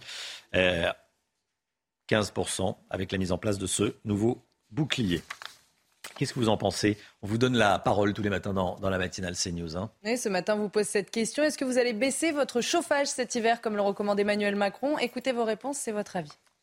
Oui, je pense que je vais baisser l'électricité cet hiver. Parce que c'est vrai qu'on a reçu des, des, notifications d'augmentation au niveau des contrats. Donc oui, je pense que je vais un peu moins chauffer. C'est vrai que j'ai toujours eu le souci euh, d'économiser, même avant qu'on nous parle de cette crise, euh, ne serait-ce que par souci des factures et par, par souci en général. Je crains fort qu'il faille prendre de nouvelles habitudes, peut-être une, autre manière de vivre, je ne sais pas. Je ne vais pas rester à 19 degrés si j'ai froid, donc euh, je mettrai le chauffage qu'il faut et je payerai les factures qu'il faut. Je pense qu'on peut tous faire de la sobriété à son niveau. On est habitué à toutes sortes de conforts. Je pense que, voilà, s'il faut faire des efforts. Euh. Le choc, toujours ce matin à Caen, au lendemain de l'agression d'une enseignante. Un élève l'a blessé à la gorge avec un couteau. L'élève a 15 ans. Il n'avait pas spécialement fait parler de lui jusqu'à hier. Il a été placé, bien sûr, en, garde à vue, Chana. Hein. On rejoint tout de suite Jeanne Cancar et Fabrice Elsner sur place. Jeanne, dites-nous, que disent les élèves que vous avez rencontrés ce matin? Eh bien, Chana, les élèves qui le connaissent nous décrivent un garçon gentil, sans histoire, ce qui corrobore d'ailleurs avec les premiers éléments de l'enquête, puisque cet individu âgé de 15 ans eh bien, n'est pas connu des services de police et n'a pas d'antécédents judiciaires. Il va donc d'ailleurs passer aujourd'hui un examen psychiatrique, puisque les enquêteurs cherchent à déterminer pourquoi. Pourquoi il a agressé sa professeure de français âgée d'une soixantaine d'années avec un couteau, un geste qui reste totalement inexpliqué pour les élèves ici dans ce lycée. Une de ses camarades qui le connaît depuis des années ne comprend pas comment il a pu arriver à un tel niveau de violence et comment il a pu rentrer dans l'établissement avec un couteau, elle qui hier a vécu plusieurs minutes d'angoisse. Écoutez. Il était plutôt sympa en école primaire. Enfin, il, euh, il était super gentil. Même encore, on s'était parlé à la rentrée. Vraiment, il était très gentil. Je n'ai pas compris pourquoi il a fait ça. Deux filles de cette classe, justement, sont arrivées en pleurant, en disant que leur prof de français s'était fait euh, poignarder par un élève. Et du coup, notre prof d'allemand, elle nous a tout de suite barricadés dans les salles. On était, on a fermé les portes, mis les tables, on était sur nos chaises à prévenir le plus de personnes possible dans le lycée à se barricader au cas où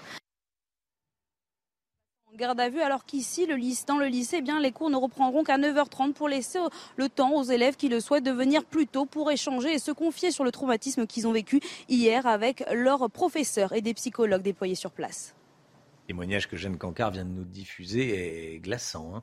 Euh, merci beaucoup Jeanne, avec Fabrice Elsner pour les, images. L'inflation, la matinale, CNews est ce matin sur un marché. On rejoint tout de suite Marie Conan avec Laura Lestrade en direct d'un marché du 16e arrondissement de Paris. Tout augmente. La sécheresse et la guerre en Ukraine ont des conséquences sur la production et le prix de la viande. Expliquez-nous Marie, qu'est-ce que vous constatez? Eh bien, on constate que le prix de la viande a augmenté et a augmenté davantage que les autres denrées alimentaires. C'est ce qui a le plus augmenté en fait sur ce euh, marché. Et on va euh, tout simplement demander à euh, Olivier qui est boucher. Olivier, vous, vous pouvez nous dire quelles sont les viandes dont le prix a explosé? Explosé, peut-être pas. Ça a augmenté un petit peu. La volaille, tout a augmenté à part le veau pour l'instant. Hein mais bon, ça, ça a augmenté un peu, voilà. Vous, essayez, vous, de euh, diminuer, enfin de, de, compenser, on va dire, euh, de limiter ces hausses, pardon Oui, un petit peu, j'essaye d'être raisonnable. Mais bon, euh, après, quand ça augmente de trop, on est obligé de repercuter. Hein, ça, c'est sûr. Vous ressentez que certaines personnes ne peuvent plus se permettre d'acheter de la viande? C'est pratiquement devenu un produit de luxe? Qui ne se permettent pas viennent pas me voir. Comme ça, c'est réglé. Hein, hein, c'est pas mes clients, quoi. c'est vrai que c'est un budget. De toute façon, manger de la viande, déjà avant, c'était un budget. Et puis maintenant, ce sera, sera encore pire. Hein, de toute, façon, tout le monde le dit, il y a de moins en moins de viande de consommer. Alors comme ça, le problème est réglé. Merci beaucoup Olivier. Donc moins de clients. Et ce que me disait Olivier, euh, c'est qu'il s'inquiète hein, de la concurrence venue de l'étranger, notamment pour les volailles. Il y a de plus en plus d'importations euh, de poulets euh, vendus à des prix très compétitifs et le risque c'est que les clients se rabattent sur ces produits. Merci beaucoup, Marie Conan. Euh, effectivement, alors c'est pas un produit de luxe la, viande, mais c'est extrêmement cher. Hein, et Olivier le, le, boucher le, disait. On parle de, de, hausse raisonnable. On essaie de, maintenir la hausse. Hein. C'est la, la, la, règle du moment, le Guillaume. Hein. Ah oui, pour l'énergie, hausse raisonnable. Pour la viande aussi, c'est pas toujours raisonnable. C'est quand même le produit qui augmente le plus en supermarché. La viande surgelée, c'est près de 30% d'augmentation. Voilà, on, tente on essaye de garder la raison, hausse modérée. Voilà, Marie Conan avec Laura Lestrade. Les, euh, les infos, le point info tout de suite. Chanel Housteau avant la santé. En Gironde, le bilan des incendies revu à la hausse ce matin. 3500 hectares sont partis en fumée selon les dernières estimations. Au total, 840 personnes ont été évacuées de Somos et du village voisin de Sainte-Hélène. 900 pompiers sont mobilisés et une enquête judiciaire a été ouverte. L'origine de cet incendie pourrait être criminelle. La crise de l'énergie. Elisabeth Borne donnera une conférence de presse cet après-midi à 15h30. Le bouclier tarifaire prend fin le 31 décembre prochain. Et si rien n'est fait, le 1er janvier, le prix de la facture d'électricité devrait augmenter en moyenne de 120 euros par mois et par ménage selon Bercy. Ça monte à 180 euros pour la facture de gaz. Mais d'après le gouvernement, avec la mise en place d'un nouveau bouclier, la hausse des prix devrait être contenue aux alentours de 15%. Gérald Darmanin appelle les préfets à une vigilance renforcée pendant les fêtes juives, fêtes qui commencent le 25 septembre pour une durée de trois semaines. Le ministre de l'Intérieur annonce un niveau très élevé de menaces terroristes et demande aux préfets une présence physique des forces de l'ordre pendant tous les rassemblements. 9h moins le quart, la santé tout de suite. Brigitte Millot avec nous, bonjour docteur. Bonjour Romain. On va parler ce matin de la cybercondrie qui touche 56% des Français. La cybercondrie, de quoi s'agit-il exactement, Brigitte? Alors ça ne vous aura pas échappé, ça dérive un peu du mot hypochondrie. Euh, L'hypochondrie, on va le rappeler, c'est l'impression la, d'être malade, la peur obsessionnelle de sa santé, mais il le pense vraiment, il se pense mmh. vraiment malade. Et, et Alors que tout va bien. Oui, et c'est un trouble de la santé mentale qui peut avoir des répercussions terribles. C'est-à-dire que vous allez voir un médecin, un médecin, un autre médecin, un autre médecin, jusqu'à ce qu'il y en ait un qui vous dise vous avez raison. Euh, C'était terrible. Hein. C'est la fameuse histoire euh, de l'hypochondriaque euh, qui voulait qu'on grave sur sa tombe. Je vous, avais, je vous avais bien dit que j'étais malade. C'était exactement ça. Donc ça, c'est l'hypochondrie. C'est un Français sur dix qui est touché d'hypochondrie, c'est un trouble de la santé mentale. Et la cyberchondrie, en fait, on dit que c'est 56% des Français qui sont touchés, 80% des, Finlandais. Hein. Euh, c'est eux au top du top. Mais en fait, qui n'est pas cyberchondriaque? Est-ce que vous n'êtes jamais allé regarder sur Internet, euh, voir euh, pour un petit bobo, un petit problème de santé Qui n'est jamais allé regarder? Sur Internet, tout le monde. Donc je pense qu'en fait, on est tous cyberchondriaques. Il y a cyberchondrie et cyberchondrie. C'est effectivement le fait d'aller regarder pour un problème de santé, pour une question que l'on se pose, pour un traitement, pour un soin, pour un conseil tout ce qui est du domaine de la santé. Et ça agace les médecins. Pardon? Et ça agace les médecins. Non, moi je trouve ça. Moi je trouve que c'est une très bonne chose. Quand on arrive dans le cabinet, on dit j'ai vu ça sur internet. Oui, mais d'y aller quand c'est occasionnel, hmm, pas quand on se prend pour un médecin. Oui. d'y aller quand c'est occasionnel pour avoir une réponse. Je sais pas moi, une maman euh, qui veut savoir ce qu'on fait quand, quand, le bébé a mal aux dents, euh, quand il a les fesses rouges. moi je trouve ça tout à fait normal et je trouve ça plutôt bien hmm. euh, dans la mesure où c'est ponctuel. En plus, c'est quand même pratique. Euh, vous n'avez pas à vous déplacer, c'est gratuit, ça fonctionne 7 jours sur 7, 24 heures sur 24, donc ça a quand même des avantages. Après, je vous donnerai quelques conseils de bons sites. Hein. Il ne faut pas aller non plus sur n'importe quel site, pas sur n'importe quel forum. Là aussi, les forums, ça peut être ennuyeux. Hein. Les forums, c'est un petit peu comme dans la vie. Quand vous rencontrez quelqu'un, vous toussez, par exemple, au lieu de vous dire ça va et tout, il dit ah ben moi aussi j'ai toussé, alors c'était ça. Hein. Mmh. donc, forcément, c'est ce qui voilà. aussi. Et sur les forums, c'est un peu ça aussi. Le problème de la cyberchondrie, c'est quand elle devient euh, compulsive, quand on y va pour un oui, pour un non, et surtout comme les moteurs de recherche sont faits d'une certaine manière, en fait, quand on cherche trop, on trouve trop. Mais oui, c'est-à-dire qu'en fait, quand vous, vous, cherchez, vous partez pour un mal de tête, et vous arrivez, quand vous cherchez, vous cherchez, vous cherchez, avec les moteurs de recherche, vous arrivez à un cancer du cerveau. Quand vous, vous cherchez pour un ballonnement euh, abdominal, vous cherchez, vous cherchez, vous arrivez à un cancer du côlon. Enfin, vous voyez, et après, donc, ça génère des stress, et, et vous êtes mal et tout. Donc voilà, ça c'est l'inconvénient, c'est quand on cherche trop, il faut vraiment y aller pour des choses euh, pour des réponses précises, et faire attention à tous ces sites, parce que tous les sites en santé ne sont pas sérieux. Euh, donc là, je vous ai mis quelques sites qui sont euh, sérieux. Là, vous pouvez y aller sans problème. Le site amélie.fr, c'est le site de l'assurance maladie où vous avez quasiment toutes les pathologies hein, qui sont répertoriées avec des choses claires, avec des conseils, avec des traitements. Euh, à quel moment il faut consulter évidemment son médecin de la Haute Autorité de Santé, du gouvernement, de l'INSERM, qui est très bien fait aussi. Et en fait, ce qu'il faut faire, c'est essayer de vérifier sur les sites que vous allez regarder qu'il y ait écrit, qu'il y ait un petit logo H-O-N, Health on the Net. Et là, vous êtes quasiment sûr du sérieux. Santé sur Internet. Voilà. Et là, vous êtes quasi, quasiment sûr du sérieux Hmm. euh, du, du- du site. Donc ça, c'est important de ne pas y aller pour un oui, pour un non, mais d'y aller occasionnellement. Moi, je trouve que c'est une bonne chose. Et je crois qu'ici, nous sommes déjà 100% d'hypochondriaques. Voilà. Mais, mais il faut On pas n'est pas aussi... hypochondriaque, non. Pas, pas hypochondriaque, cyberchondriaque. Cyberchondriaque. Ah oui, Pardon, oui, pardon. oui, oui. cyberchondriaque. Euh, Il faut faire attention euh, aussi à ne pas passer à côté de symptômes. C'est-à-dire qu'en fait, parfois, justement, vous voyez tellement de choses, vous avez l'impression de savoir ce que vous avez. Mais ça, ça peut être contre-productif, c'est-à-dire que, en fait, si vous laissez passer des symptômes qui durent plus de deux ou trois jours, là, non, il faut pas, il faut aller voir un médecin. Euh, c'est lui qui posera le diagnostic et il ne faudrait pas passer à côté d'une vraie maladie en étant cyberchondriaque. Donc 100% de cyberchondriaque sur ce plateau.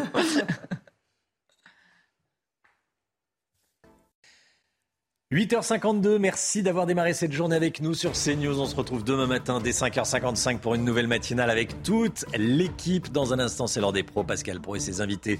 Belle journée à vous sur CNews, à demain. Tout de suite, Pascal Pro dans l'heure des pros.